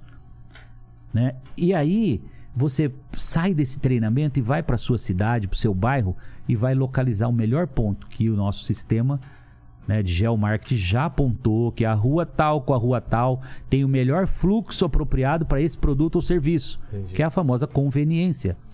A partir dali você começa a negociar a locação, você aluga o seu prédio e você então começa a obra, os fornecedores de reforma, de, de montagem da sua franquia já estão em, em- em operação e você já tem data de inauguração. Só que antes de você inaugurar, você já teve todo um processo seletivo do seu time, você já sabe o perfil de cada colaborador que você precisa contratar, qual é a faixa de salário que o mercado está pagando, quais são os incentivos de curto e longo prazo que você precisa dar para esse time. Então, e já está a campanha de marketing pronta para você inaugurar a sua loja. Então, hora, o dia que ele, que ele corta a fita da inauguração e os balõezinhos são soltos lá que inaugurou a loja, tá tudo pronto, porque já estava tudo testado, planejado. Né? Ah, mas Semenzato é garantia de 100% de, eh, de sucesso? 99%, porque vai ficar 1% ainda de risco. Que é o risco daquele franqueado que eventualmente o dinheiro ficou curto no meio da montagem, e ele te falou que tinha 100, só tinha 50, tá? E às vezes acontece isso. Ah, é. E aí ele pedala, pedala, sofre. eh, e a gente tem te- tentado eliminar o máximo disso. Eh, a gente brinca que se ele falar que ele tem dinheiro para montar o negócio, nós vamos lá, quero ir na sua casa e ver onde é que está esse dinheiro. Ah, levanta o colchão aí, eu quero ver o dinheiro. Abre, o- abre o colchão aí, eu quero ver o dinheiro. É. Que é tipo assim, não me engana não, porque lá na frente você vai, Vai- sofrer você vai- e você vai ser um problema para mim. É. Porque aí a reputação da minha marca entra em xeque. Né? Não é só o problema dele, o problema é meu. Exato. Então, hoje a gente exige imposto de renda, a gente exige toda a comprovação do investimento, né? Cada vez mais, para a gente ter o mínimo de problemas possível, né? De vez em quando escapam ainda, tá? Não tem jeito. E aí, esse cara que estava com um risco enorme de mais de 50% de quebrar no primeiro ano, a taxa de mortalidade dele vai lá para baixo. Ele cai para 1%, 2%, 3%, porque em algumas marcas é zero essa estatística de, de, de- de risco, tá? Eh, eu diria que a maioria das minhas marcas ali, o risco é a taxa de mortalidade é quase zero. A gente nunca fala zero porque, de novo, tem doença, tem, Tem mudança ca- de é. cidade, tem, gente, tem tudo que vocês possam imaginar. São 4 mil franquias, né? Claro. E sellout, né? A gente ultrapassa 6 bilhões de vendas nas nossas 4 mil franquias esse ano. A cada ano que passa, a gente bate recorde. O ano passado foram 4,7 bi. O ano passado, 21. 22. pandemia, com a pandemia. Com a pandemia. 22, 6,7 bi é nosso, a nossa meta, nosso orçamento. E a gente está em linha aí, sofrendo um E a- pouquinho, e a pandemia, como 5% foi pra- abaixo. Tudo Bom, fechado, né? Pronto, essa é uma. Né, vamos agora dar uma pausa É. e vamos aqui contar uma historinha à parte da pandemia. Bom, janeiro, tudo começa bem de 2020, né? Tranquilo. Vida tranquila e começa aquele burburinho de. Olha, tem uma pandemia lá, no- Lá na na China, não China. sei aonde, aqui, olha, tá chegando lá na Tá Europa. na Itália. Aí março, pum, pipocou aqui. Primeira coisa que eu fiz, fui para fui para as lives, convocando os franqueados, dando recomendações. Primeira coisa, preservar o caixa. O que, que é preservar o preservar o caixa significa o seguinte: tudo que é supérfluo você não faz. Tá. Você vai trocar a televisão agora? Não. Não, não é Você vai trocar o computador agora? Não. Você vai, vai pintar uma sala? Não. Você vai contratar gente? Não. Agora é hora de preservação de caixa. Tá. Ou seja, tudo que Tem é supérfluo, guarda. É hora de guardar, o, preservar a caixa, tá? Renegociar aluguéis, porque é tudo fechado. Claro. Então você vai chamar o proprietário e falar: Cara, eu fui seu parceiro 10 anos, fui seu parceiro 5 anos. A situação, você tá aí, pandemia, tá tudo fechado. Ou você me suspende por um mês, por dois, por três. Ou então você já vai saber que nós vamos quebrar todo mundo e vamos morrer abraçado. É. Não tem outra solução. Renegociação com fornecedores. Isso virou um efeito em cadeia, né? Isso virou um efeito em cadeia. Eu renegociando com o shopping, o shopping renegociando, obviamente, com os bancos, É. os bancos renegociando com seus clientes, que, de onde eles captaram o dinheiro, vamos alongar a dívida, renegociando lá fora, vamos alongar o nosso dinheiro, porque aqui não estou recebendo. Um efeito cadeia. E assim a gente acelerou esse plano preservação de caixa, renegociação com fornecedores. Eh, eu tomei uma iniciativa que foi muito assertiva. Não vamos demitir ninguém durante a pandemia. E por quê? Porque o- os nossos negócios são na- baseados em serviços. Quando eu perco o know-how, você tem ideia você trocar É, eu- o, seu, o seu operador que domina todos esses botões dessa mesa zero. e você botar alguém aqui pra você treinar e falar, cara, quando o cliente, o, o meu entrevistado, o convidado for falar, você faz isso, você corta pra lá, você corta pra cá. E, e aprender a usar esse monte de botão que ele usa aí. No mínimo três meses pro cara dominar o que ele vai fazer ali, um operador de mesa como esse, um técnico né, capacitado como esse. A mesma coisa, se eu perdesse os meus colaboradores, quantos anos eu ia levar para formar 4 mil vezes média de 10 mil, 15 de 10 a 15 colaboradores, no mínimo em média? Estou falando de 50 mil colaboradores diretos. Nossa. Como é que você capacita esse povo todo? Formar É fisioterapeutas, vai formar professor, formar, né, para entregar os serviços, para formar os dentistas, capacitá-los para entregar o modelo Odonto Company. Ou seja, né, todas essas decisões eu usei todos os meus 30 anos de experiência no mundo do empreendedorismo e as crises do passado, né, o plano real, e teve outros planos depois. Teve Cruzado. Teve vários planos depois. E eu usei tudo isso, então, no- nessa pandemia para acelerar, inclusive, a digitalização das empresas.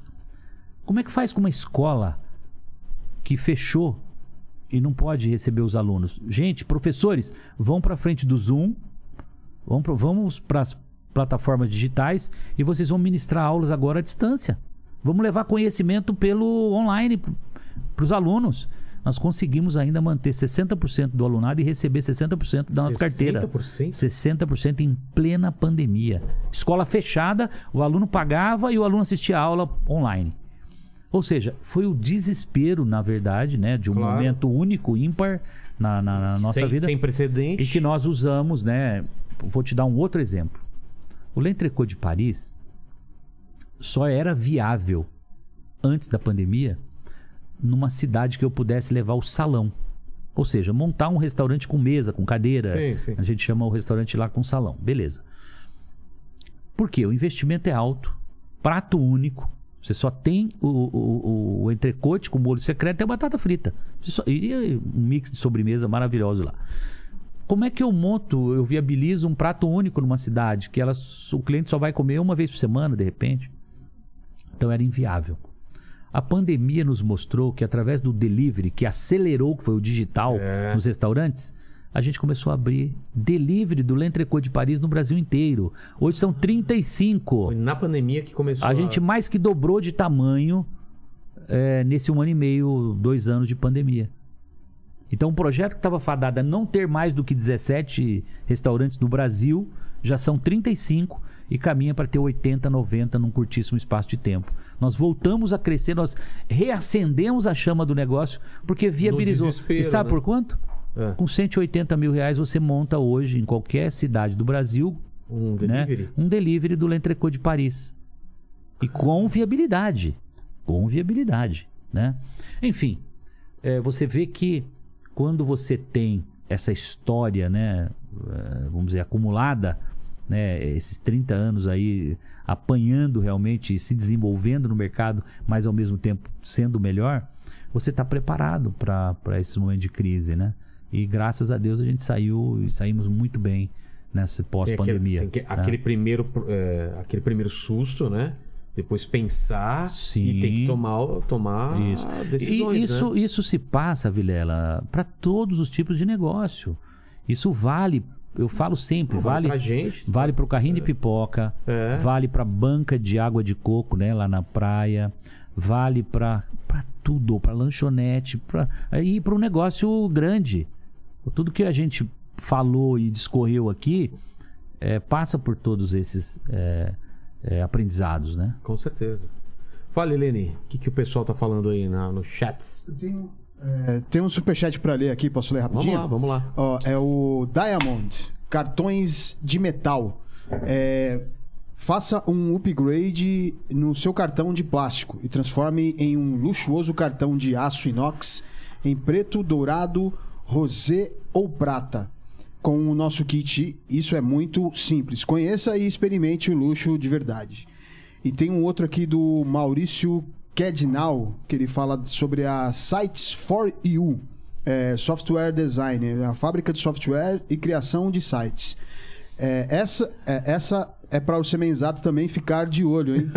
Os caras já aproveitam. Então, né? é, é, também somos investidores no, no, spa- é, no Espaço Lazer, né? Espaço Aí- Laser. Espaço Laser, exatamente. Aí é o Maurício do site. Legal, fica firme aí, fica firme aí que nós vamos... laser é o que eu te falei, minha Vamos mulher voar usa já aí já. direto aí, ó. Belíssimo, uma, uma empresa que tem um diferencial incrível, uma tecnologia de laser muito importante, que abriu capital em plena pandemia, Ah, é? mas que está, obviamente, sofrendo, como todas as novatas na Bolsa, está apanhando, né? E é natural, porque houve uma migração muito forte eh, de dinheiro da Bolsa para a renda fixa. Lembre-se lembre-se que... Depois me explica de forma bem didática Aham. por que, que uma empresa ela abre o capital na bolsa, qual é a vantagem, Sim, em sim. que momento que ela faz isso. Sim, pode- sim, a pode gente, vai, a gente pode falar um pouquinho sobre isso. Então, você, por, por ter aberto o capital num momento que a taxa de juros estava 2% ah, no Brasil, 2%. E a gente termina o ano de 21 com a taxa sinalizando 10, 12. Compreenda bem. O dinheiro que não tinha remuneração no CDB, na- não- o seu dinheiro aplicado não rendia nada, literalmente. Então era maravilhoso você comprar ações de uma empresa naquele momento, qualquer dinheiro que você tivesse, tá? Aí o juro sobe. Exato. Mas assim, de, jane... de fevereiro a dezembro, eu não estou falando em dois anos, três. Coisa de medo. Ele sai de 2 e vai para 10, 12. O que, que acontece? Todos os fundos que estavam em bolsa e etc., o você quer tirar seu dinheiro dali, porque esse dinheiro vai demorar muito mais do que os 10, 12% ao ano que o CDB está oferecendo. Então há uma migração de dinheiro, a bolsa desaba. Isso é um efeito um pouco mundial também. Tem outros, Claro, tem outros tem fatores. outros fatores. Eu que não sou economista, mas estou falando um pouco da vida real, de como ela é, né? E aí isso há uma migra- migração natural. Então nós temos que ser nesse momento resilientes para vencer esse momento de macroeconomia muito ruim no mundo todo, né? Os combustíveis subindo e gerando inflação no mundo todo não é um efeito Brasil. Não, não, Importante tá entender acontecendo, isso. Claro. E então o que, que acontece? Nós E- vamos e o levar um ano, dois, para a gente recuperar e voltarmos ao patamar que nós estávamos. Então, nesse momento, o que, que você tem que fazer? Ficar, ficar, ficar. Não é hora de você vender suas ações a preço baixo.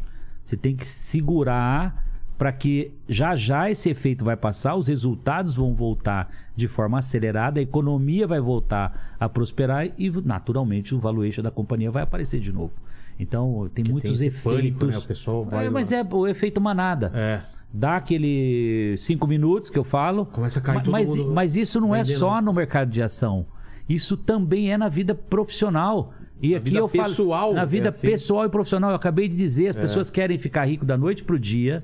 Elas não têm a paciência de esperar 19 anos. Não, e a nem resiliência 10. de, pô, vai passar por crise. ela não passar. cria projetos de médio e longo prazo para ela ir galgando, né? E quando a gente fala de bolsa, naturalmente a gente tem que falar de investimento de longo prazo, É. porque ela oscila demais. É um, a gente fala muito, vende- amarra o cinto Uma e galera- fica e deixa a turbulência, deixa, o- vamos falar literalmente, deixa o pau torar É. e fica lá no cinto, porque porque vai passar, vai passar, como qualquer tempestade passa, né? Agora tem que ser resiliente nessa hora. E aí nem todo mundo é. E a hora que ele foge, gera oportunidade, óbvio. É, falam que na tempestade, eu não entendo muito de velejar e tal, mas falam que na tempestade você tem que tentar manter o, o barco na mesma direção que ele tava. Você não, não briga com o negócio, mas tenta pelo menos manter ele na mesma direção que você tava e depois quando passar, É, claro. você não tá muito longe do lugar que você... Exatamente. Claro que existem casos e casos, eu acho que cada caso tem que ser muito bem É. avaliado, mas a gente está falando aqui de um cenário que é muito comum, é a média né, de tudo que ocorre. É, agora, quando a gente volta um pouquinho na sua pergunta, que é né, como é que a gente entende que é o momento e por que, que você abre o capital de uma empresa, né? É, você chega a um determinado tamanho de empresa que você não consegue mais trazer uma aceleração importante para essa empresa, porque o acesso a capital para ela está limitado. E aí eu vou te traduzir. Você tem uma empresa que gera 200 milhões de lucro por ano, Tá. beleza? Qual, qual é o nível de dívida aceitável de uma companhia dessa no mercado, tradicionalmente? Duas vezes e meia. Ah, é? Então, se você gera 200 milhões de lucro, você pode se endividar em até 500 milhões Tá. para você crescer, para você montar novas lojas. É aceitável. É aceitável até duas vezes e meia o que você gera de lucro. Eu vou falar lucro aqui para ficar mais simples, porque se eu começar a falar linguagem aqui Técnica. técnica não faz sentido. Então Tá. vou chamar lucro, mas alguns estão ouvindo sabem que é EBITDA, que é um, é um, é um lucro antes do imposto de renda, antes das depreciações, né? Ele, ele vem um pouco acima. Entendi. Mas eu vou chamar lucro aqui que tá, todo mundo vai entender. Tá. Gero 200 milhões de lucro, eu posso me endividar, alavancar a empresa em até 500 milhões. Chega um momento que você precisa de um capital maior do que esse. Eu preciso de um bilhão para executar determinados projetos. Hipoteticamente, montar 100 lojas novas. Preciso de 100 milhões, 200 milhões. E como eu já estou tomado com aqueles 500 milhões, então eu vou ao mercado de capitais e vendo uma parte da minha empresa para os, os acionistas, os investidores na bolsa, né, que é o IPO, que é nada mais é do que uma abertura de capital inicial da sua empresa. E nesse momento os investidores compram ações da sua companhia. Na- na- Esse dinheiro vai para o caixa da empresa para ela executar os projetos prioritários. E é aceitável também que, nessa abertura de capital, os sócios queiram vender um pedaço da empresa com o dinheiro que vá para o bolso deles. Então, hipoteticamente, ele capta 1 bilhão, 500 milhões vai para o caixa da empresa para executar os projetos e 500 milhões vai para o bolso dos sócios. Tá. Esse é um modelo, né? E eh, cada empresa desenha esse modelo com seus assessores, com os bancos que ajudam a montar todo esse plano, esse planejamento, e você então abre o capital da sua empresa. Então você Mas como você atrai os acionistas? Você- Você tem que acreditar que aquele negócio. é, você tem um, você tem que montar um plano de negócios de médio e longo prazo, você tem que apresentar para os investidores esse plano de negócios, passam pelos analistas dessas empresas, desses fundos, das pessoas, e esses analistas então criticam o seu plano e validam o seu plano. Entendi. Ou não. Eles podem falar: "Não acredito no seu plano. Não vou comprar a sua empresa". E não compram e o seu IPO não sai. Ou eles falam, eu comprei o seu, o seu plano, adorei o seu plano, e aí vem um efeito em massa, que aí Entendi. há uma hipervalorização das ações da sua empresa. Porque tem muita gente querendo e é limitado o número É. de ações que você pode ofertar. Então, eh, isso ocorre todo dia no mercado de capitais, né? É uma oscilação muito grande. E aí você tem efeito pandemia, você tem efeito macroeconômico, tem uma série de fatores, né? Então cada empresa sofre e sente eh, essa tempestade de, de alguma forma. Né? Mas o- a abertura de capital é uma forma de financiar o crescimento da empresa. Entendi. Preferencialmente. Preferencialmente. É. Mas dá pra uma empresa ser gigantesca sem abrir o capital? Totalmente, Ah, totalmente. Você pode ter Tem um plano. um exemplo? Um exemplo, algumas famílias de empresários brasileiros, eu não vou citar nomes aqui, mas centenárias aqui, Tá. são companhias que a maioria não abriu o capital Ah, da é? empresa. é? Tem o controle total na Tem o mão dele. controle, cresce, é uma forma mais orgânica, você leva mais tempo para crescer, porque você não acelera o seu, Entendi. você não aliena cotas, né, para o mercado, você não entra capital novo e são comedidos e vão crescendo organicamente. Com o lucro, esses 200 milhões que gera de lucro, ele vai crescendo na medida que vai gerando lucro. Tira pouco lucro para o bolso dos sócios e reinveste a maioria do lucro na companhia. Entendi. né? Então são tem muitos modelos, não tem certo e errado. É, é, é muita estratégia né, por trás de tudo isso. É o momento certo de você, às vezes, comprar um concorrente, de você fazer um- um- uma abertura de capital para comprar um outro player no mercado importante e, e aumentar o seu, seu share de mercado, o seu domínio, né? É porque tem várias opções. né? Você pode comprar muitas. e absorver e transformar na mesma marca, ou pode continuar. Continuar. Eu tenho, por exemplo, o Don't Company, É. compramos a Oral Sim e mantemos. Elas são competidoras no mercado. Por que que. Qual é a decisão de juntar ou continuar Quando separado? elas têm DNA diferente. Ah, Então, quando você olha para uma marca, o Don't Company, que atende, ela é, ela é, é generalista. Ela atende todas as especialidades para uma classe, vamos falar C, uma classe de ascensão. entendi. Então, o meu preço é melhor, eu dou prazo para o meu cliente na Odonto Company. Quando você vai para a Oral Sim, você tem já uma especialização só em implantes. Ela não faz nada mais que não seja implantes. Então ela se especializou nessa vertical da odontologia. Quando alguém pensa em E- implante, vai pensar e- e nessa tem, marca. Tem uma outra vertical que se especializou só em ortodontia, que é a correção. Sei. E hoje com os Invisalign, com né, as, as- a- o- até os, os corretores é, dentais é, invisíveis, né? Né, que são muito modernos, não mais com, com os brackets da É, eu vida. fiz onde- com esse daí, é, sofre muito, sabe, né? é. Então, bom, então é, é- é essa evolução, é- essa estratégia, eu, eu compro e mantenho os DNAs em separado, porque senão você vai comprar mais do mesmo, né? Se você comprar uma empresa que ela compete igual, ela faz a mesma coisa que você, não tem muita geração de valor nisso, né? Até você tem até um problema, você tem uma sobreposição. Você pode ter duas marcas, uma do lado da outra, brigando entre si. Um aqui não. Nesse modelo que eu estou falando aqui, não, porque são especialidades diferentes, né? E é o modelo que a gente tem crescido nessa área de odontologia. Então, para cada negócio, por exemplo, Oakberry, né? Vamos contar um pedacinho. Oakberry é uma empresa de açaí, um produto brasileiro, que está em 40 países hoje. E sempre que 40 países, sempre quiosques. Raramente uma loja flagship, quiosque, é. bonita tal, né? Mas a maioria quiosques. Nos Estados Unidos já existem várias lojas, tá? Mas muitos, a maioria absoluta quiosques. Já são mais de 500 quiosques em 40 países.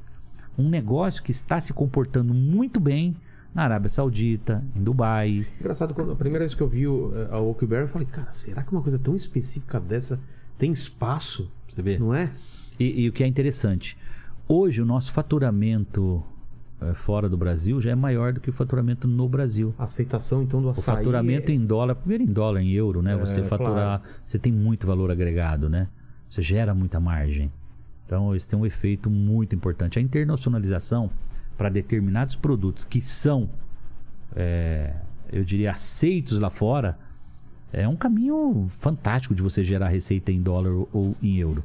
Né? Que você gerar receita numa moeda forte. Claro. É, mas não é todo o negócio do Brasil que você deve sair internacionalizando. Eu sou um pouco crítico a isso. Você só deve ir para fora do Brasil quando você tiver, primeiro, dominado o Brasil, preparado para enfrentar o desafio da internacionalização, né? E você tenha certeza que o seu produto ou serviço ele é, ele vai ser aceito lá fora, né? Porque do contrário, muitas empresas cara. já aventuraram E atrapalhar perderam o mercado nacional Porque também. você perde o foco aqui. É. Se você tem muito para crescer aqui, não faz sentido. E às vezes eu vejo, né, com, Uma mui- pressa, com muito né? respeito eu falo isso, né? Nunca é, criticando pejorativamente, de alguém que está começando, tem, vamos dizer, meia dúzia de lojas no Brasil. Não, eu abri uma operação nos Estados Unidos, eu abri uma operação na Europa. Só quem foi e já quebrou a cara sabe o que, significa isso. É. Né? E porque, porque você perde em dólar, você não vai perder em real. Exato. Pode Né? E você vai levar comer- 10 anos para recuperar no Brasil, dependendo do seu prejuízo. Putz. Seu prejuízo lá fora, você leva 10 anos para recuperar aqui no Brasil. Entendi. Então, enfim, e- essa dica é importante também. Né? Na hora de internacionalizar, faz muito planejamento, muita pesquisa de mercado, né? visita o mercado local, vai entender a con- concorrência para você não aventurar num sonho maluco, né? E É porque quebrar às a vezes cara. a pessoa vai só pela emoção, né? né? Exatamente. Quanto de emoção e quanto de razão você acha Hum. que, que tem que ter? Eu, você vê, ó, naquele momento que eu fiz a transformação da Microlins, o momento que eu fui pro tudo ou nada, eu fui assinar uma fatura da televisão que eu poderia acertar e virar o que eu virei hoje, né? Enfim, nunca mais parar de crescer. Ou poderia Ou ter... poderia ali ter vendido meu carro e voltado, cara, É. falar, cara, quebrei, sei lá, de novo, porque deu errado e não deu certo. Então, a emoção ali, ela, ela era maior do que a razão. Para tomada de decisão agressiva, ousada, você vai precisar ser visionário, vai precisar ser um pouco intuitivo, né? E, e o famoso feeling que a gente fala muito do. eh, a- a- os, os- os grandes administradores hoje, os modernos, não gostam muito, né? Aquele, até do, do- da palavra feeling. termo, né? Mas o que, que é feeling? Feeling nada mais é do que a experiência vivenciada no passado que você traz para o presente e te ajuda a você tomar uma decisão hoje. Um não, é, não é sorte lançada. Não, não, não. O feeling é Sorte vai alguma- por aqui que eu tenho certeza que vai dar certo. Tá, tá claro, tem uma, tem uma luz verde aqui acesa, tá? Ó, Olha lá, tá verde aqui, ó. Parece que E aí eu olho pra cá, tá vermelho, olha o vermelhão aqui, ó, não vai aqui que vai dar errado. Essa, essa é a nossa decisão.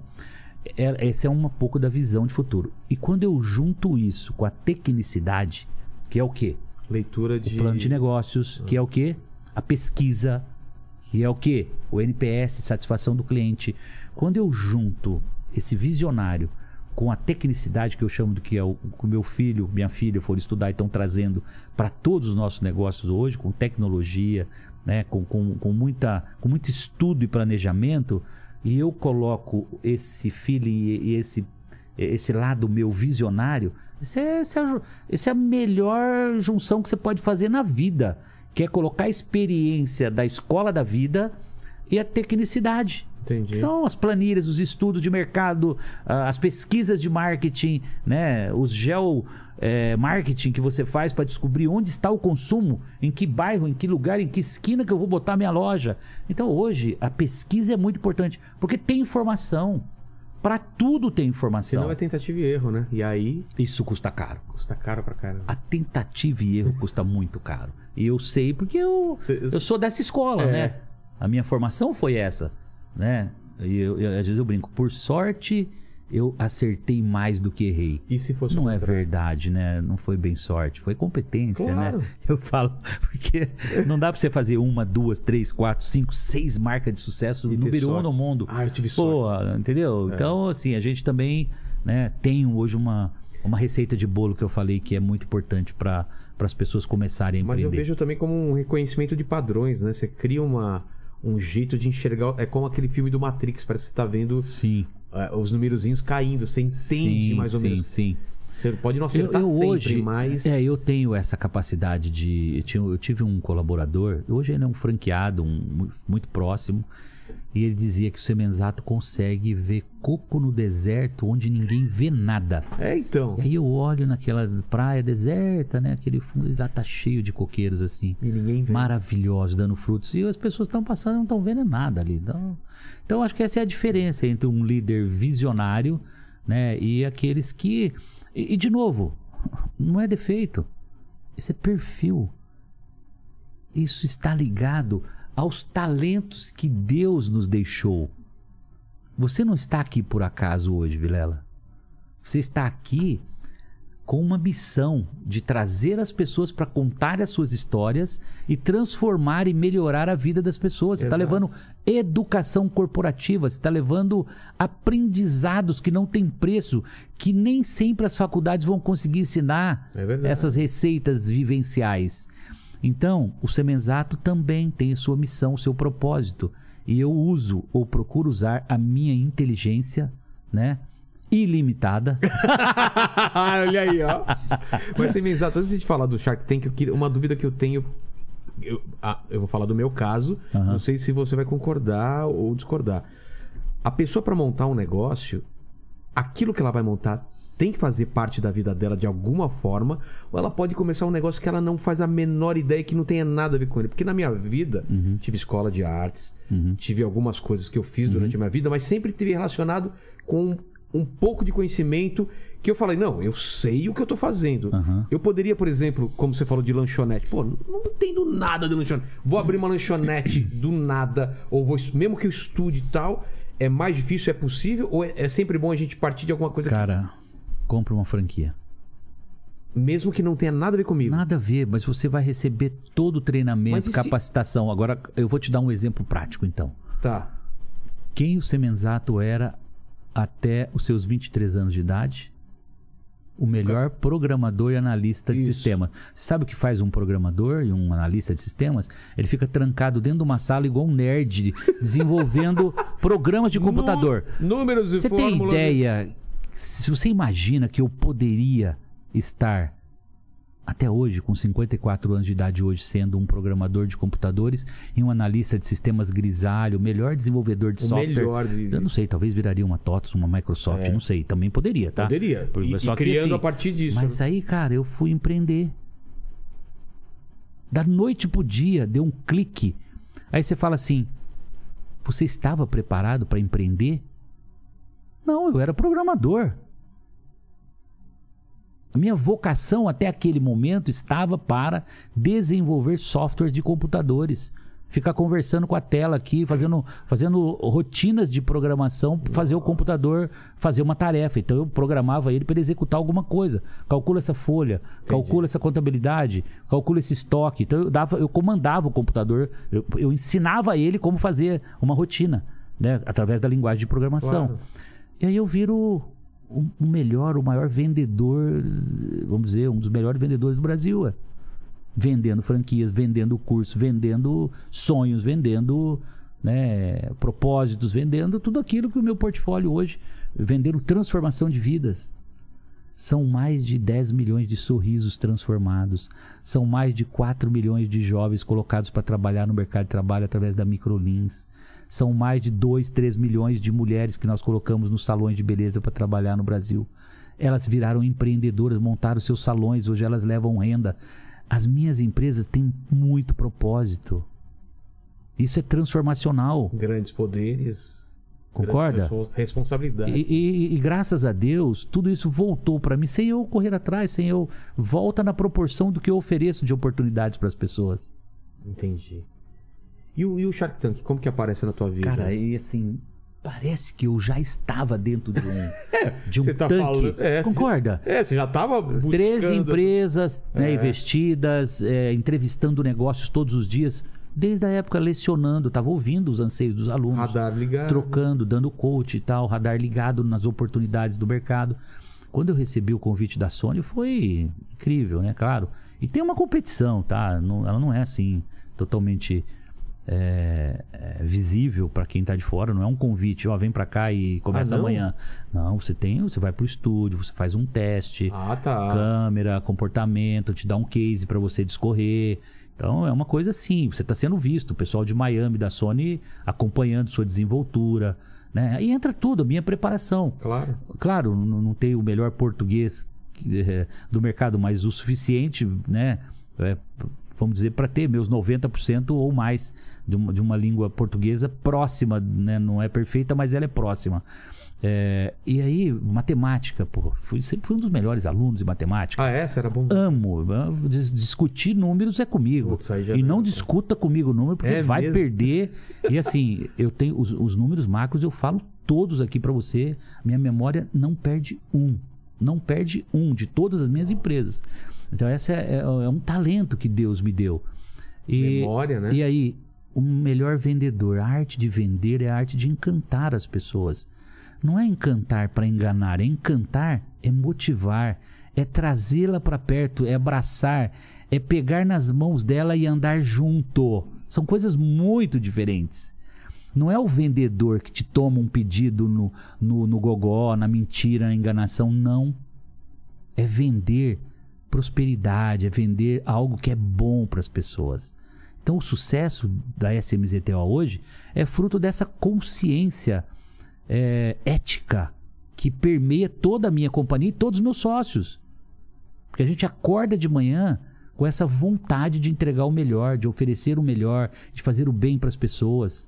E óbvio, a colheita vem. Né? E volta e volta intensamente. Os resultados, assim, cada dia melhores. Você, você assistiu aquele Campo dos Sonhos? Você assistiu esse filme? Não, não vi. Cara, tem uma, tem uma cena muito legal. Você assistiu, Lene, o Campo dos Sonhos? Assisti. Que ele tinha que, que, que construir, né? Que ele falou, construir um estádio. E tem a frase que é, construir e eles virão, né? É. Que é mais ou menos de você, às vezes, dar um salto e acreditar que aquele... Dá aquele frio na barriga, mas fala, acredito tanto Sim. nisso, mas constrói que vai Sim, vir. Os, clientes vão vir. É, e hoje eu acabei me tornando o maior é, fomentador do empreendedorismo no Brasil, um dos maiores pelo menos, porque eu tento levar essa mensagem, né? Primeiro que é possível você mudar o status quo da sua vida, desde que você tenha resiliência, ética, né? Propósito. propósito, é, paciência, né? Você tem muita transpiração, Deve ter muito atalho foco também. por longo Deve ter prazo. muito atalho perigoso, né? Sim, mas essa é a maior tentação do mercado, são os atalhos. Que aí O, o cara foge do, do convencional, ele quer ser mais esperto do que o mercado que está aí há milhões de anos e, e milhares E de anos ele quer. cara, né? E aí ele quer inventar um atalho que é pra, acha que ele é mais esperto do que o outro. E isso é vida curta. Eu chamo voo de galinha. Ele tem um, um pseudo sucesso momentâneo. Ele dá um salto de galinha que é um voo de um metro dois e cai. Não, não tem como, não, não é sustentável, É, né? exato. Então por isso que eu, eu, eu, eu quero que o jovem acredite primeiro no trabalho, que ele seja ético, que ele pense como dono e que ele pense no longo prazo, porque ninguém vai ficar rico da noite pro dia. O que é a ética no trabalho? Cara, é, ética no trabalho é você entregar mais do que o que você, do que o seu patrão, o dono da empresa se propõe a receber de você. É você não aceitar absolutamente nada que fuja ou que mexa naquilo que é da empresa, uma comissão por fora, né? Ou você, a empresa, você é contratado pela, você contrata a empresa. O colaborador vai atender em nome da empresa. Chega lá e dá um cartão pessoal dele e fala: depois você me chama no final de fora. semana que eu te faço mais barato. Isso é falta de ética. Isso é tentar ser mais esperto que o outro. Isso é isso assim é inaceitável numa trajetória profissional e, e pessoal, entendeu? E, e ela passa por detalhes. É, Eu, eu- eu- cara, eu tenho exemplos assim vivenciais enormes assim. Ah, é? Tenho muitos colaboradores, então, às vezes até dentro da, do- do- do- dos funcionários pessoais, a confiança que você dá, ela precisa ser retribuída. Eu falo muito isso para as pessoas. Eu te dou, cara, uma moedinha. Faz essa moedinha prosperar. Um dia você volta para me devolver uma moeda, mas fala para mim, ó, aquela moeda que você me deu, eu fiz 10 moedas novas. Então tá aqui a sua moeda, mas aquela rendeu muito. É mais ou menos eu te entregar um, eu te confiar algo e você me desapontar. Então, eu cresci como eu cresci porque eu confiei nas pessoas. E essas pessoas que eu confiei, elas me entregaram muito valor, mas eu deixei muitas delas ricas. Estou falando de centenas e centenas de pessoas, de empreendedores que eu fiz rico, tá? Formaram filhos médicos, construíram patrimônio. Cara, são 30 anos empreendendo e transformando a vida das pessoas. Então, eu, eu, tudo que eu tenho, tudo que eu usufruo, eh, eu não tenho um- um pingo de constrangimento de usar, de usufruir, porque eu estou compartilhando. Estou distribuindo riqueza. E quando você distribui, quando você eh, Fomenta. fomenta, cara, você fica leve. É. Você não tem cobrança. Porque Você poderia guardar os meus você seguidores, as né? pessoas que acompanham a minha vida, sabem que horas são agora. Eu, eu não sei, eu estou aqui entregue para fazer o melhor podcast que eu já fiz na história da minha vida. Eu não sei que horário que é, eu sei que começamos umas 7 horas. Isso. Eu não sei, deve ser agora umas 8 e meia, 9 horas, sei lá, perdi a noção do tempo. Por quê? Porque eu não estou preocupado se eu tenho uma hora aqui ou uma hora e meia. Você quer entregar o máximo. Eu, eu quero, eu quero que as pessoas comam desse alimento, que elas, elas levem tudo que eu falei aqui hoje e isso fique lá processando na cabeça dela, entendeu? E amanhã vai encaixar na manhã dela, vai falar, cara, hoje eu vou chegar meia hora mais cedo no meu trabalho, porque eu, eu vou ser melhor, eu vou fazer diferente. Alguém vai me ver que eu tô me esforçando aqui, cara. O meu horário de almoço, que eu tava matando uns 15 minutos a mais, eu vou puxar 15 antes. Eu vou aumentar minha produtividade. O meu chefe vai ver. Eu vou sair 15 minutos depois, eu não vou ser o primeiro. Dá 10 para 6, começa a enrolar. Começa a enrolar, enrolar para ir embora. Mentalidade pequena. Esquece o horário de ir embora, cara. Termine sua tarefa, cumpra sua missão do dia. Bata a meta do dia, depois você vai pensar que tem que ir embora. Então são detalhes tão simples como esse Mas tem uma linha de que pensar- muda tudo na sua vida. Mas o problema, não sei se você tá vendo, tem uma linha de pensamento de vender facilidade. Não. Você tem que ser feliz, você tem que buscar o prazer que me incomoda porque não conta toda a verdade, né? É, é, você Vende tem uma que- facilidade que não existe. Não, isso não né? existe. Eu acho assim, a Eu primeira sempre vi coisa. Meu pai trabalhando pra Vamos falar a caramba. frase simples para traduzir isso? Ah, A esmola, quando é demais, o santo desconfia. desconfia. Exato. É simples assim. Isso eu tenho meu, minha, minha base. Eu vim de um, num lar evangélico, né? Meu pai era pastor. Ah, é? ele, além de pedreiro, ele chegava aos finais de semana, ele ia visitar hospitais, ele ia é, visitar as pessoas doentes, ele ia é, fazer pregações. Então ele sempre foi muito religioso. E eu ia para a escola dominical. Então, uma das coisas que, que são meu pilar de sustentação muito sólido são os dez mandamentos, né? Não roubar, não julgar o próximo. E honrar pai e mãe. Então, são coisas muito óbvias, muito do que eu falei aqui hoje, as coisas É. do cotidiano banal. Mas que faz parte da raiz, faz parte da essência. E se você não tiver essa essência, a oportunidade não vai vir para você. Você não vai ser visto pelo Valmir. Ou se vier, você nem pode enxergar. A Pode nem sorte enxergar, né? que todo mundo fala não vai conspirar a seu favor. Porque você não. Você faz tudo contra a, a lei da natureza. É simples assim. Porque nós não falamos nada fora da natureza aqui. Não, não, nada absurdo que a pessoa fala. Não, não faz Nossa, sentido. esse cara é maluco. Eu É. não fiz nada fora do. Deixei de jogar uma pelada lá no final de semana. Ainda assim, de vez em quando eu escapava meia horinha ali, uma horinha. Eu até fui um bom jogador de bola ainda, porque ainda sobrava um tempinho. Claro. Mas era o eu mínimo do lembro, mínimo. Eu lembro também de final de semana desenhando na prancheta, porque tinha que Cara. entregar um negócio na segunda. Então, eh, e, e assim vai no trabalho, assim vai na escola, assim vai. É uma coletânea.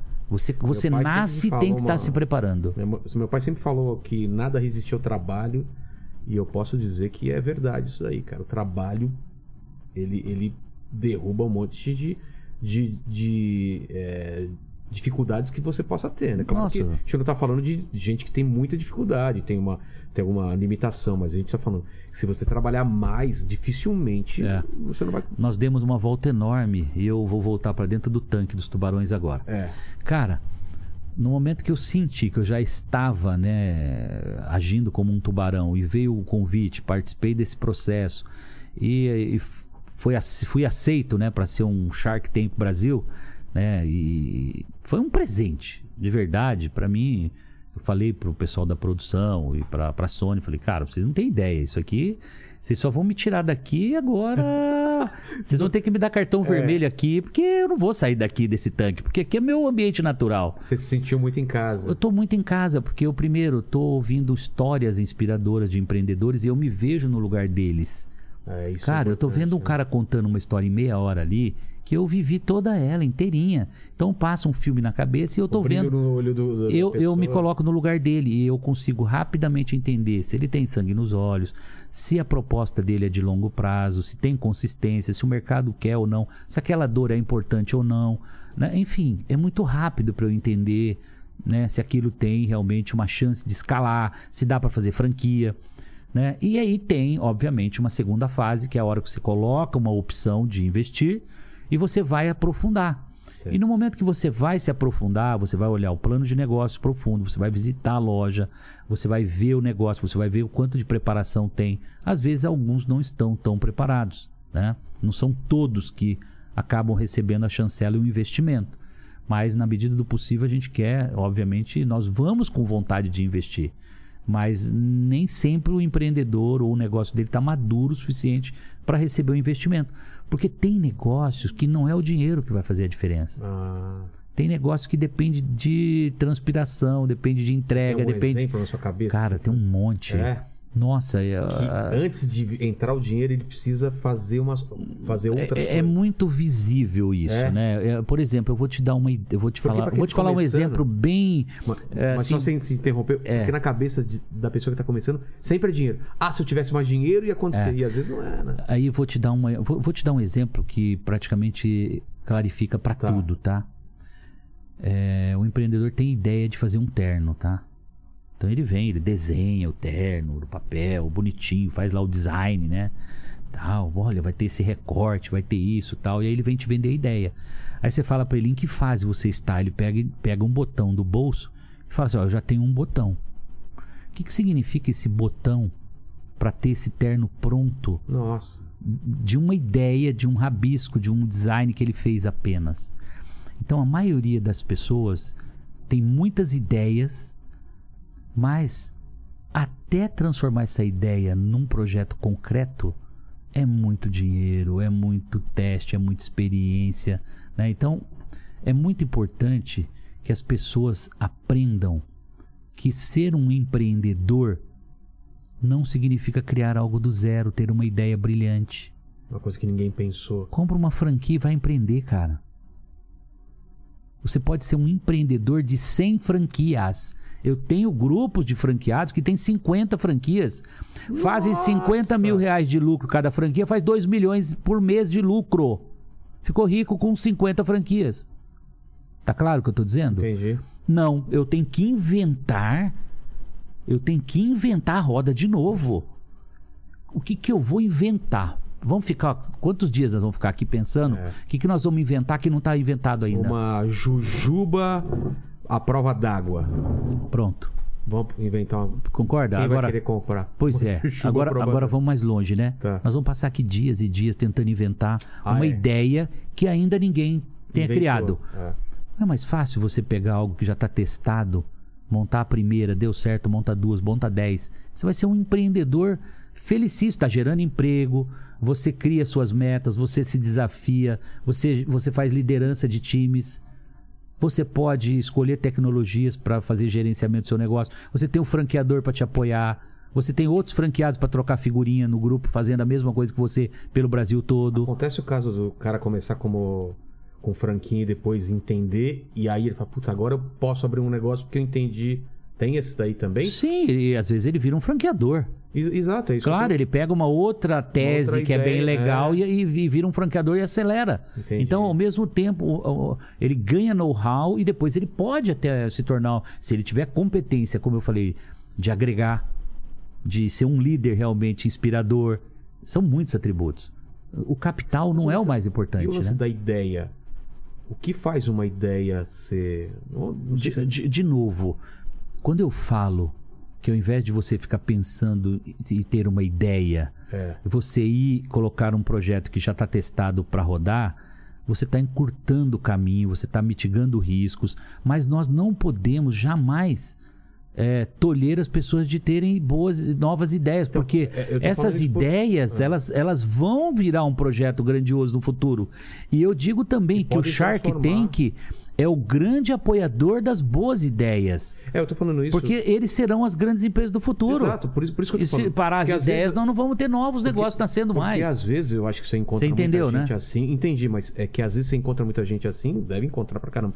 Que o lance dele não é dinheiro, não é ganhar. Ele quer é, é transformar o sonho Ele dele. tem um ideal. Um ideal, exatamente. Ele tem um ideal. E é essas isso. pessoas, é bom ou é ruim? Cara, eu normalmente chamo esse cara que tem um ideal e falo: olha, procure um fundo de venture capital, por exemplo. Vai procurar fulano, às vezes até no Mino, vai, É? vai falar com fulano, Bertano, ele tem capital aventureiro para fazer sua ideia sair do, Do papel. do papel. Já tem de vários. É mesmo? Em caminho. E tem hoje empresas que E às só vezes rola. Muitas, porque é ali, assim, é de mil, talvez duas, três, né? Assim, então, Claro, claro. como tudo na vida, né? Não é? Se todo Quantas mundo. ideias boas existem? Então, como tudo na vida, Pra não- ideias ruins, né? É. Então, eu sou o maior incentivador das boas ideias. E, e, de novo, o Shark Tank existe para apoiar É esses empreendedores. Mas quando eles vão para o Shark Tank, eles não estão só mais com uma ideia. Eles já fizeram a lição de casa. Exato. Porque são sete, nós estamos na sétima edição do Shark Tank já. Então são no mínimo sete anos fomentando E isso. E as pessoas então já fizeram plano de negócio, elas já fizeram teste no mercado, elas já vêm com precificação, elas já vêm com ticket médio, elas já vêm com algum, até com algum faturamento já É testado, tracionado, sim. Ah. Por exemplo, a sexta temporada eu investi numa pizzaria, Tá. chama Borda e Lenha. Borda lenha. Borda e Lenha. Ah, borda e lenha. Borda e Lenha, Rio de Janeiro. O empreendedor, Gabriel. O Gabriel chega no Shark Tank e, ó, tem uma pizzaria e eu quero democratizar essa pizzaria. Eu entrego duas pizzas grandes por 25 reais. Valor de hoje, tá? 25,90 ou Caramba. 29. Eu olhei para aquilo e falei, caramba, não tem isso no Brasil. É. Me interessou já, pum. E eu vinha já há algum tempo procurando um modelo de pizzaria que fosse escalável, que fosse replicável com simplicidade, Entendi. né? E que fosse pro almoço, pro jantar, para qualquer dia da semana, não só a pizzaria de domingo, né? Porque, enfim, não é replicável na minha opinião, como franquia. E aí, Borda Lenha me convence, eu rapidamente coloco minha proposta, o Felipe Tito estava do meu lado nesse dia como convidado. Falei, Tito, você vem comigo, você vai fazer o marketing. O Tito falou, tô dentro. O empreendedor simplesmente olhou pra gente e falou assim: tá fechado. Ele não quis ouvir nenhuma proposta dos outros quatro tubarões. O que, o que, o que eu trago, né, de exemplo aqui? Ele estava já com a cabeça dele concebida que ele gostaria de fazer franquia, que o Semenzato seria o sócio ideal para ele. E na primeira proposta que eu fiz, ele falou: tá fechado. Porque E os outros Sharks gritaram, todos. ei, cara, ei, você não, não vai ouvir, pro- é. você não vai ouvir minha proposta, cara? Que isso? Que isso? Ele falou: não, você é louco, cara, eu sei mensato, cara. então foi um negócio assim. O que, que eu quero dizer também com isso? Cara, isso aqui é premiação. Isso aqui É um pedigree, né? é massagem pro ego também de quem trabalhou, de quem batalhou muito, de quem trabalha 24 horas por dia ali para entregar o melhor, né? Então não foi só o Gabriel que ficou feliz porque vai ter o Semenzato e tem o Semenzato de sócio. E o que é legal, um projeto como esse andou, cara. Em 90 dias já estava vendendo franquias. Já estamos implantando umas 10, 20 franquias pelo Brasil. Pra, pra ter pizza barata, assim. Cara, ele, te- ele começa com R$ 25,90, com poucos ingredientes, e, e só que o ticket médio dele é 55. Ah, entendi. Por quê? As pessoas começam a enriquecer na hora do pedido. Mas se você quer, tem lá X% não tem dinheiro, de cliente que compra aquela, porque é a democratização da Exato. pizza mesmo. E assim foi, uma qualidade Pô. incrível. Estamos replicando para o Brasil inteiro essa pizzaria. Sabe qual é o investimento, Ah. Vilela? 90 mil reais. Que? 90 mil reais. Só? Ele vai levar de 5 a 10 mil reais de lucro líquido para casa. Com 90 mil de investimento se paga em 12, 15 meses no máximo, vai. Claro. Tô sendo aqui conservador, tá? Vai se pagar em muito menos tempo, mas eh, eu nunca gosto de Entendi. ficar prometendo que a gente não vai entregar. Então, um belíssimo negócio para invadir a periferia do Brasil. 90 mil, cara Pizzaria, e... forninho, uma coisa simples e só delivery, tá? Claro. só delivery. Ou seja, uma operação simples. Não é uma operação complexa, salão, muitos funcionários, gestão, horário, né? enfim, licenças. Você Entendi. tem um- uma operação muito mais enxuta, né? muito mais, eu diria, ah, viável. Então as coisas funcionam assim. E Shark Tank, assim, como todo programa desse tipo, tem os- as coisas engraçadas, tem as, a- a- os caras sem noção, assim. Você lembra de alguma história desse tipo de coisa? Tem, tem. É, é Mas muito- isso, isso é, é, Então, mas é sabe porque a pessoa ela não fez o dever de casa. Hum, tem de tudo um pouco, né? Eu, eu acho assim, o que está acontecendo, né? Isso aconteceu muito na primeira, segunda, claro. terceira temporada.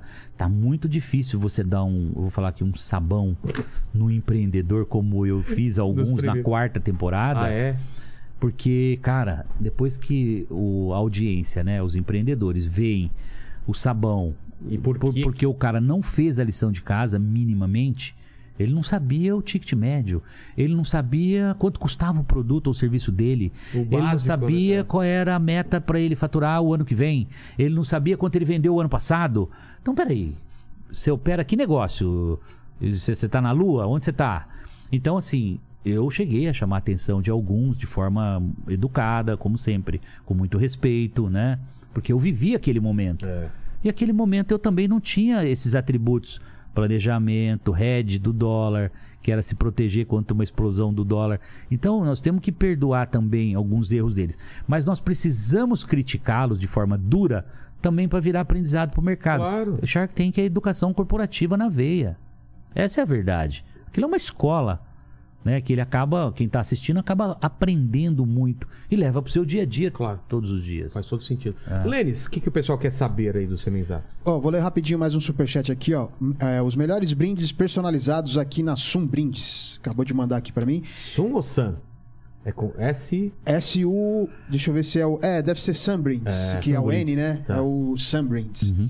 É, a a Luísa, ela tá fazendo uma pergunta que eu acho que vocês já chegaram a falar, mas eu vou fazer Tá. aqui só pra ver se falta alguma coisa. Uhum. Ela falou o seguinte: ó, tem uma grana, gostaria de eh, investir em uma franquia. Alguma dica? Aí ela faz uma segunda pergunta. Preciso entender eh, da franquia que estou adquirindo? Foi o que eu falei aqui. Sim, olha só, primeira coisa, né? Eu sempre recomendo é, que você opte por investir em algo que você seja apaixonado, que você goste muito. Por quê? Né? É muito difícil você acordar de manhã durante um ano, durante dois anos, para fazer aquilo que você não gosta.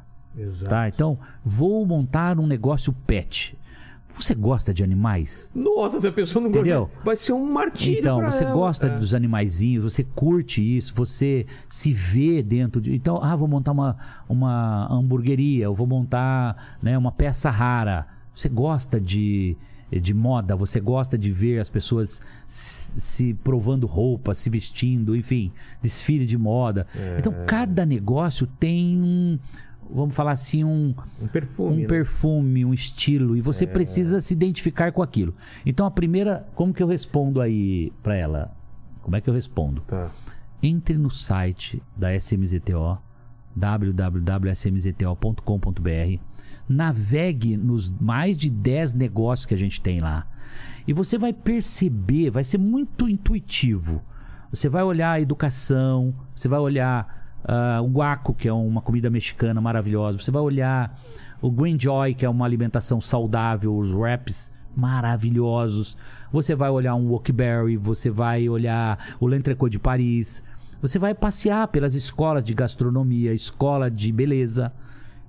O negócio que brilhar os seus olhos, você vai falar, cara, puta, é isso aqui. Mas, É isso aqui, é muito intuitivo. mas não tem a ver com quanto ela tem de grana Não, também? isso é a última coisa. Ah, tá. Eu posso, eu, eu não posso fazer o que eu gosto se eu não tenho dinheiro para aquilo. Mas eu posso adiar o meu sonho. Melhor do que. Eu tenho 100 mil hoje. Eu preciso de 200 eventualmente. Eu posso chamar alguém para sócio com outros 100. Ah, tá. E eu divido o risco, inclusive. Daqui a pouco monta a segunda loja. Daqui a pouco monta a terceira. Com quatro, duas é sua, duas é minha. Exato. E já fiz renda. Então, eu vou, eu vou financiando em conjunto com um ou dois amigos.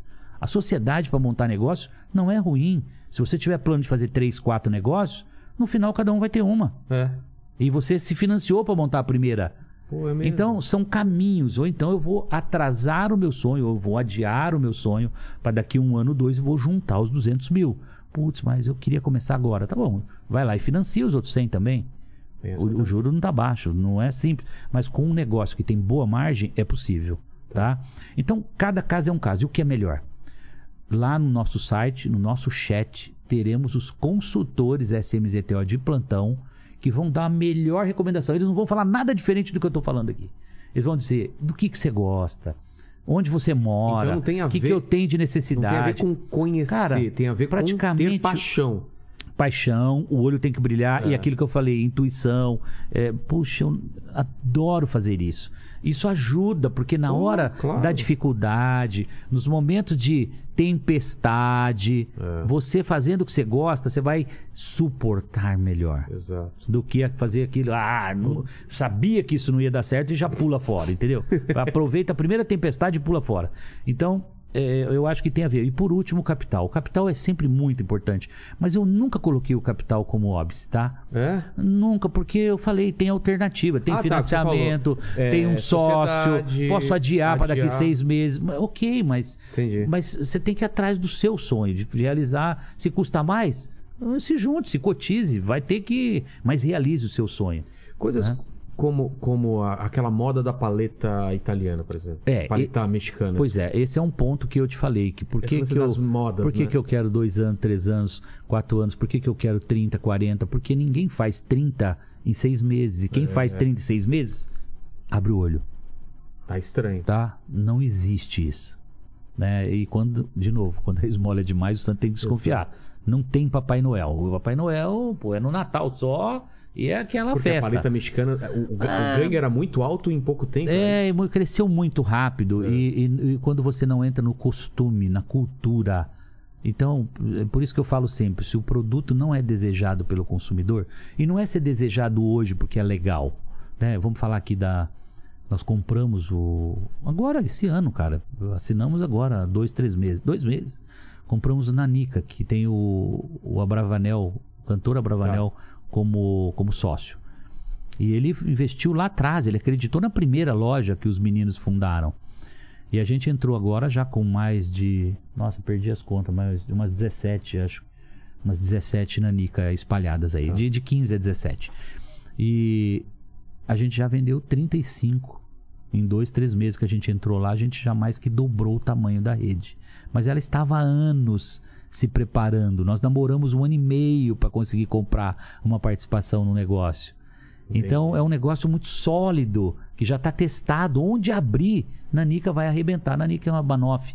É a melhor sobremesa de banana Isso, olha. com doce de leite, banoffee. Eu vou mandar entregar É? para vocês uma próxima experiência isso, minha aí. mulher adora doce de Anota leite. aí, depois manda pra É. eles aqui uma experiência do, do Nanica. Cara, vocês vão pirar. É um, tem a de banana, a banoffee, tem de morango e tem de uva. É. Churros, nossa, tem. Ah, teve a época também da- das Bubbles lá, né? Que é da. é, como chamava? Aquele. aquele- Yogo Berry.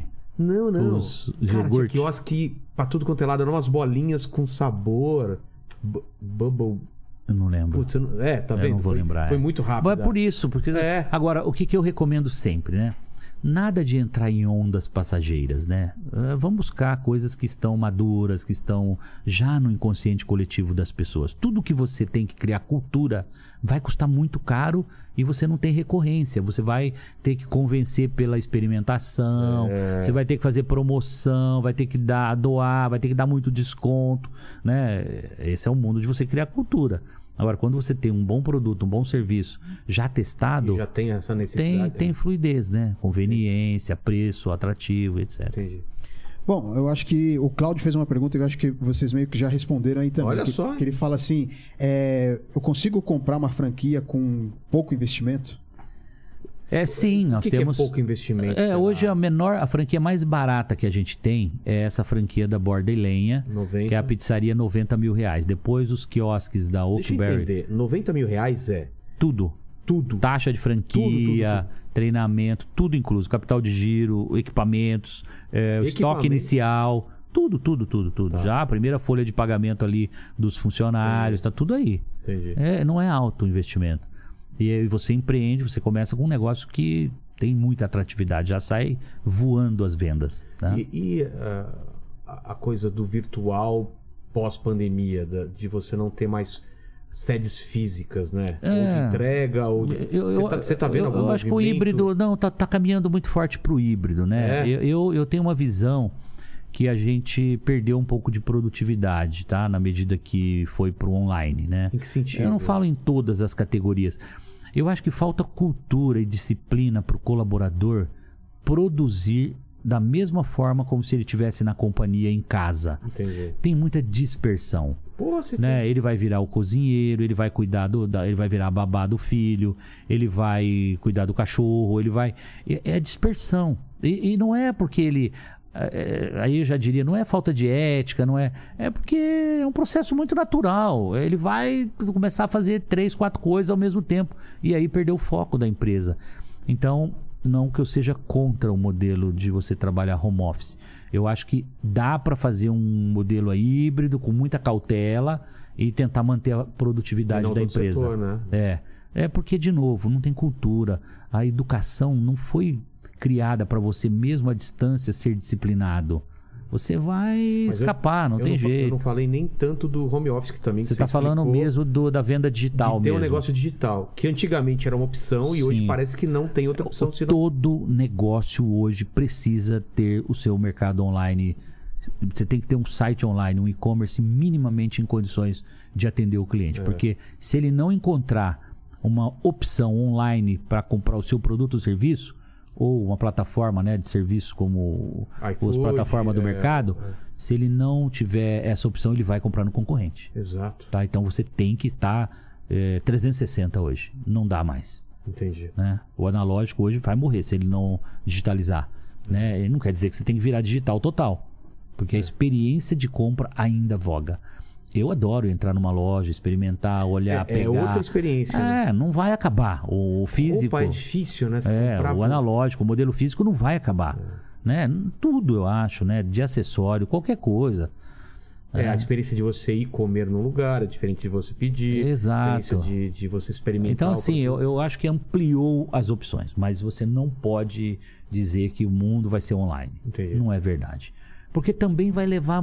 É uma transformação de, de novo, de cultura, de mindset, de, de consumo, que vai levar 100 anos, 200 Não, e anos, até da sei lá, mil anos é. para se adaptar a esse novo.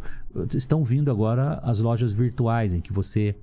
É quase que real, né? Você dá Ah. um passeio dentro da loja. Virtual, o né? metaverso está trazendo exatamente. Eu não tenho nenhuma especialidade nisso ainda. Eu estou. Não, tá em o que embrião eu estou ainda. falando ainda é muito de leitura muito rápida que eu faço, né? Então nem posso aprofundar mais do que isso. Mas vem sim um mundo virtual que você vai poder ter as emoções da compra como se fosse presencial, como se fosse ali ao vivo. Sim. Vamos, ver, o que vai. porque é. né, o 5G vem aí, o- né, essa internet muito rápida, ela vai Starlink. poder vai poder te colocar dentro de um ambiente virtual quase que real, né? Você sentindo realmente, pegando, sentindo Pra cheiro. quem não tá entendendo, é, É. você colocar um tipo de equipamento que você entre, eu tô vendo o Semenzato, forma dele 3D, um Isso. vendedor, e ele. Eu tô perguntando pra ele Você alguma tá coisa. passeando dentro da passeando, loja. O vendedor já me. O que, que você vai querer? Ele traz o sapato, eu Isso. experimento. Só de você olhar num produto, ele já pode É. abrir splashes aqui do lado Com do que é esse produto, do que que ele é preço. feito. como se você estivesse realmente lá na dentro da loja. Então, É, é, falam que tem dois caminhos que estão sendo tão ao mesmo tempo, que é o metaverso Uhum. e a realidade ampliada. É, a realidade ampliada, né? É, ampliada. É, ampliada.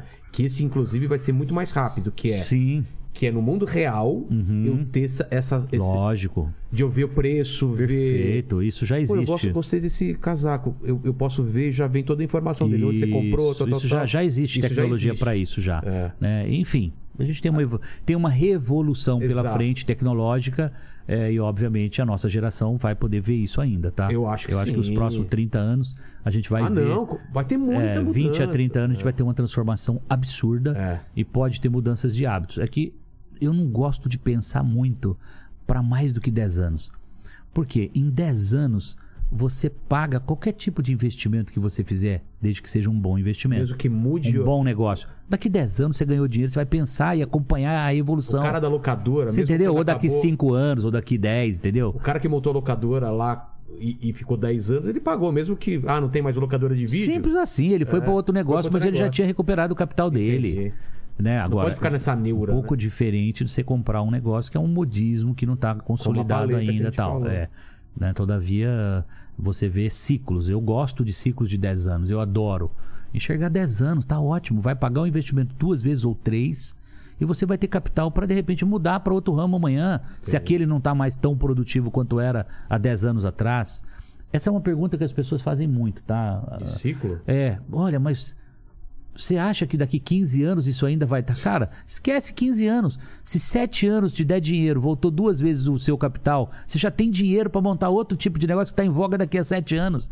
Então também pense, né? Não é deixar de planejar o futuro, mas pensar também em 7 anos, 10 anos, tá bom. Oh, claro. Não dá para pensar mais do que isso. Quando eu criei a Microlins, a primeira pergunta que eles falavam é o seguinte: Mas você acha que daqui 5 anos vai ter alguém querendo aprender informática?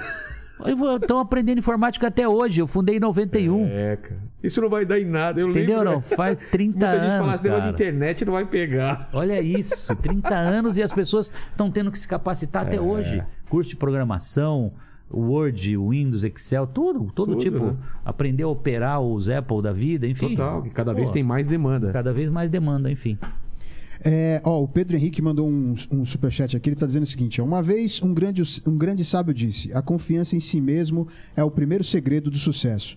E para ser tão confiante quanto o Semenzato, use os relógios e acessórios da Gaveta do Homem, a melhor amiga da confiança masculina. Siga no. Instagram, arroba Gaveta do Homem. Ponto, é, Gaveta É, do Gaveta Homem do BR, é. tudo junto. E o Hubcare Digital. Boa noite, pessoal. A Hubcare é hubcaredigital.com.br, empresa catarinense de telemedicina, consultas online a R$ 15,90 mensal com 32 especialidades médicas. Ah, que legal. O pessoal já Hubcare faz o digital. jabá, É, hein? já faz o jabazão. Que legal, tá certo. É quem, ó, de novo, quem não se comunica, né? Exato. E estão mostrando o produto, estão se É. mostrando aí, ó. Breve vai ter que pagar, né, Pra divulgar aqui, né? Já pagam. Estão pagando. Estão pagando. Ó, vai o boleto aí, viu? É, metade aqui, ó. E aí o, o Reginaldo ele tá perguntando sobre alguma ideia que, que, interess, que não interessou lá no Shark Tank e que vingou, ou vice-versa. Uma ideia que você se interessou e não vingou. É, pode ocorrer, pode ocorrer. Eu ainda não vi, né? ne- Nesses, nessas três temporadas, eu participei da quarta, quinta e a sexta. Vou gravar a quarta temporada, que aliás a gente começa a gravar ah, sábado agora, tá? E a sétima temporada. A sétima já. É, e eu não, não vi, não tive um efeito desse, de algo que eu não investi, me arrependi porque deu certo demais. Ou, é, agora já ocorreu Mas de eu realmente risco ter também, uma né? tese, pode ocorrer.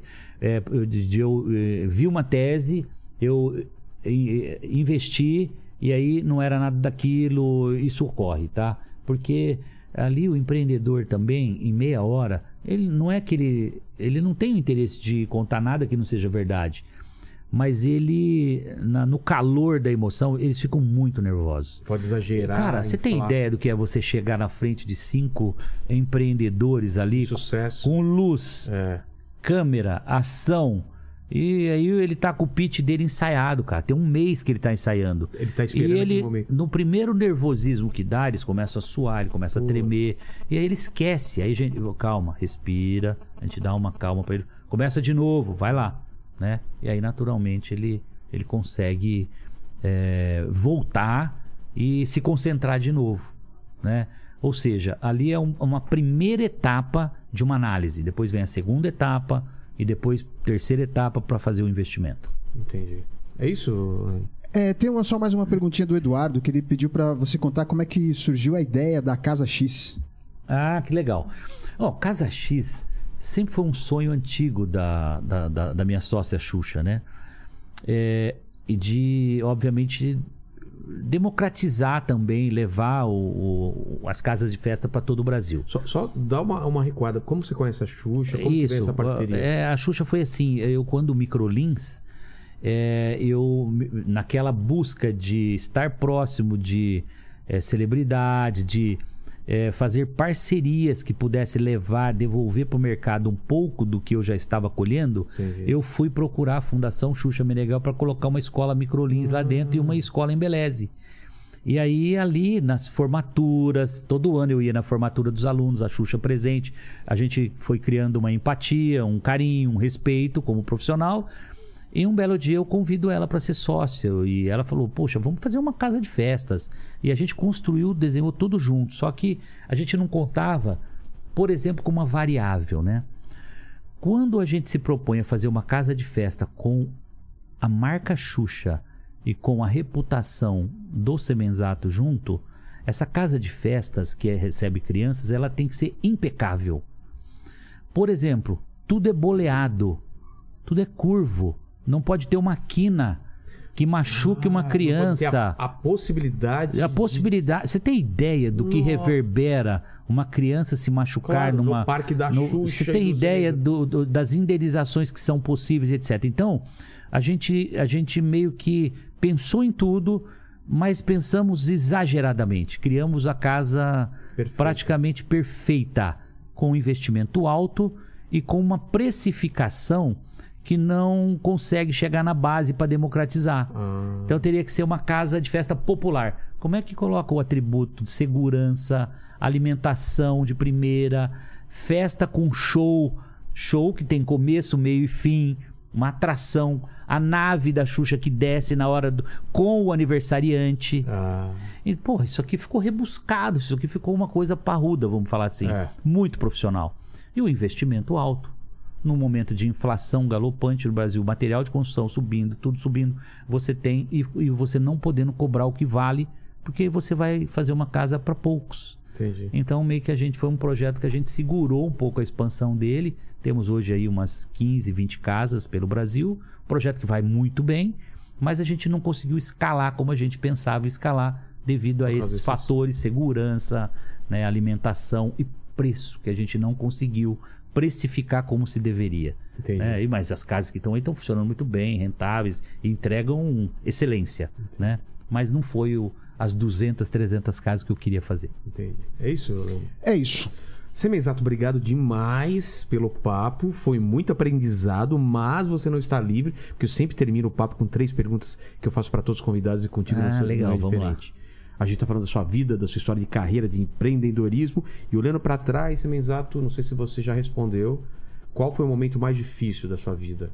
Ou, ou da sua profissão? É, o trabalho e, e a sua É, vida se misturam o, muito. O momento né? mais difícil foi realmente aquele momento que eu quebrei quando o dólar, O dólar disparou, e eu vi que ali o meu sonho grande de eh, fazer a maior rede de ensino profissionalizante do Brasil estava indo por água abaixo.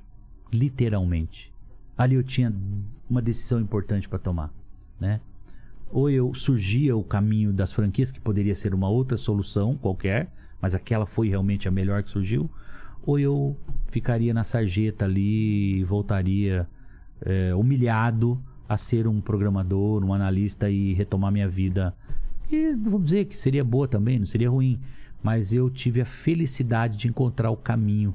Né? E esse, para mim, foi o pior momento da, da minha vida, da minha trajetória.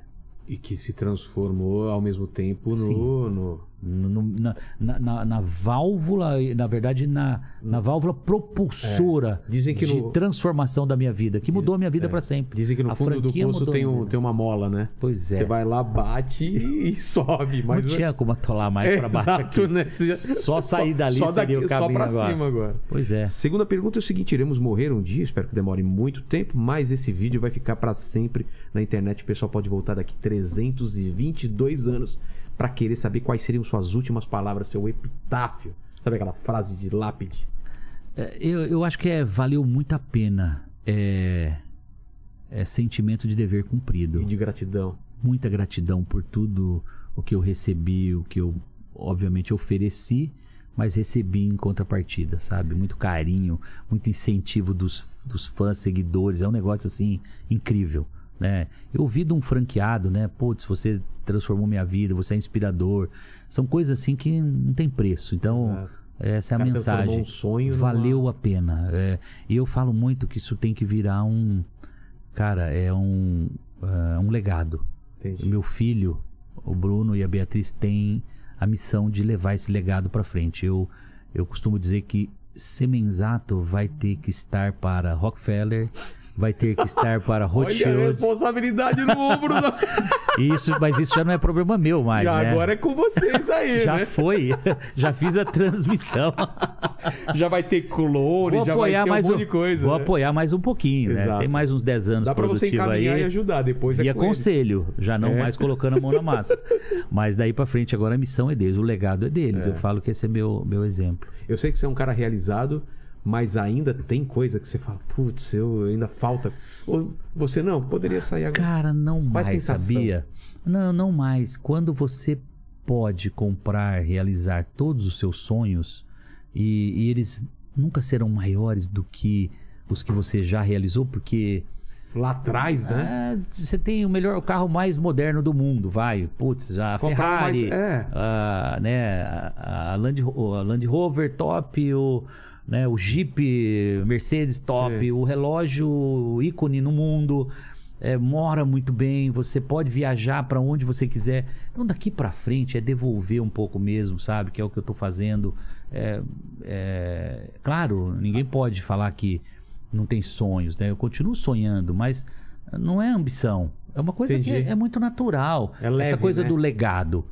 É. Esse é um legado que eu estou transferindo para ter um objetivo para os meus filhos transformarem o que o Semenzato fez e, e vai deixar na história, de levar isso adiante. Exato. Fazer isso. Agora, mas essa é a história deles e que não me diz respeito. Eu preparei eles, entreguei algo relevante. outros problemas, outros- outros outros problemas, cenários. outra história para contar. É. Daqui 30 anos, 40 anos, estarão Bruno e Beatriz contando, Contando. essa nova fase, essa nova trajetória. É. E assim vão passar de geração em geração, que é o, o legado que eu, que eu espero que, né, dentro do ecossistema do franchise.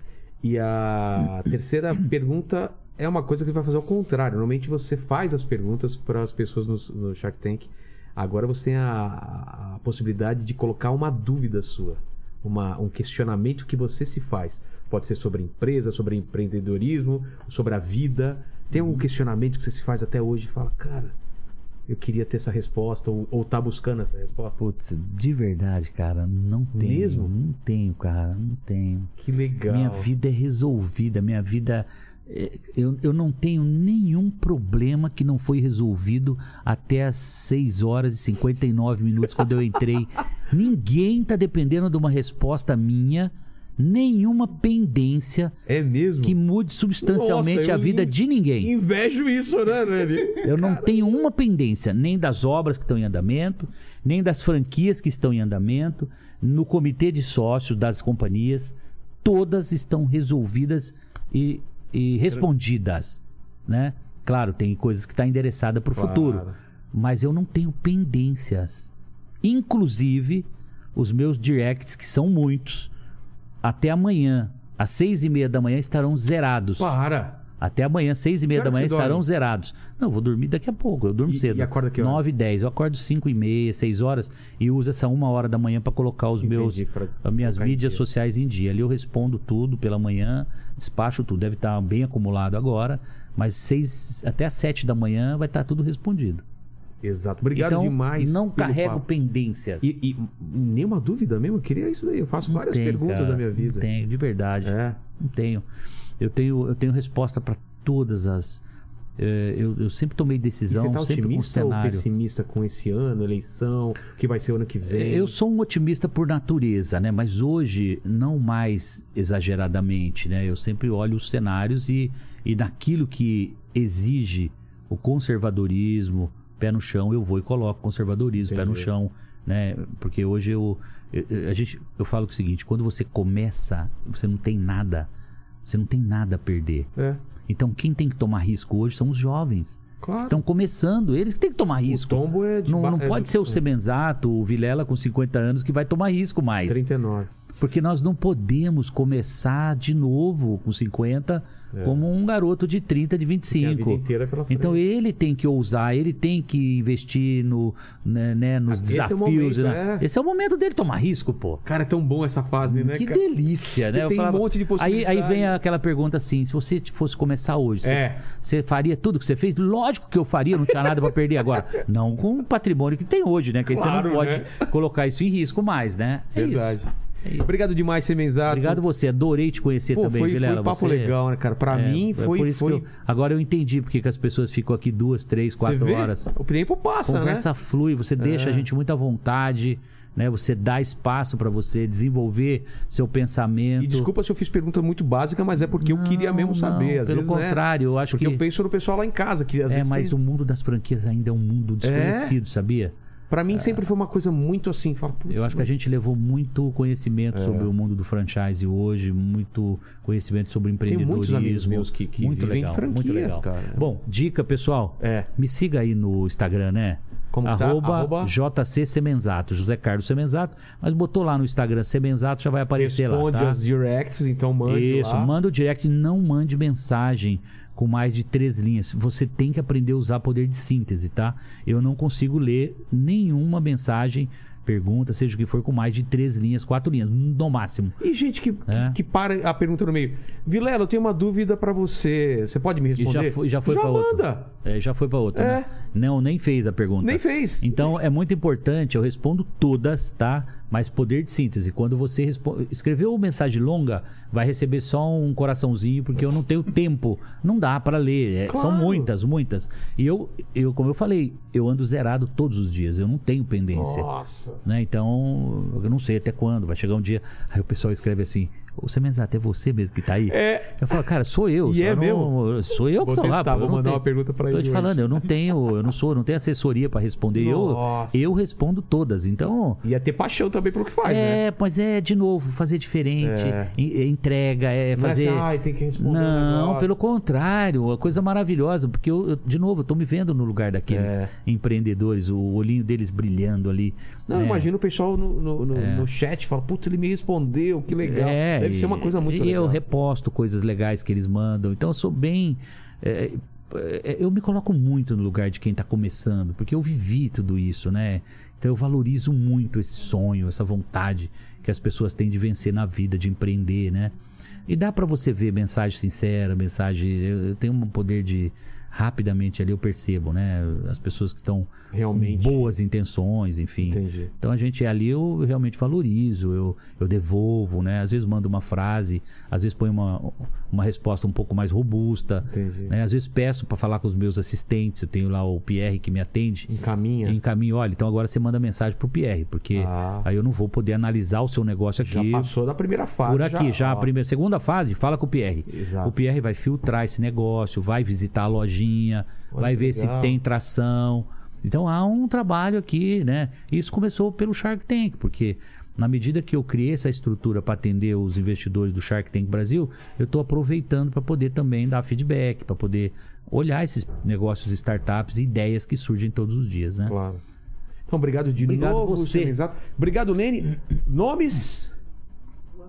Hã? Ruama. Ruama, obrigado, Ruama. Que- Cadê a outra moça que foi no, no, no banheiro? O nome dela? Camila. Camila, obrigado, Ruama. E Camila, obrigado você que esteve até aqui. E pra provar que você teve até aqui o final, escreva Jujuba Prova d'Água. A gente sabe que você assistiu até o final. Ah, Escreva é. nos comentários, o pessoal não vai entender nada. verdade. obrigado, Semenzato. Obrigado você, Dorme parabéns, cedo. Desculpa, né? A gente Que isso. a gente aproveitando da sabedoria dele, mas foi muito legal e, e tenho certeza que vai mudar muito a vida de muitas pessoas com essas informações. Então, obrigado demais. Obrigado, gente. Um beijo no Valeu. coração. Até mais. Valeu.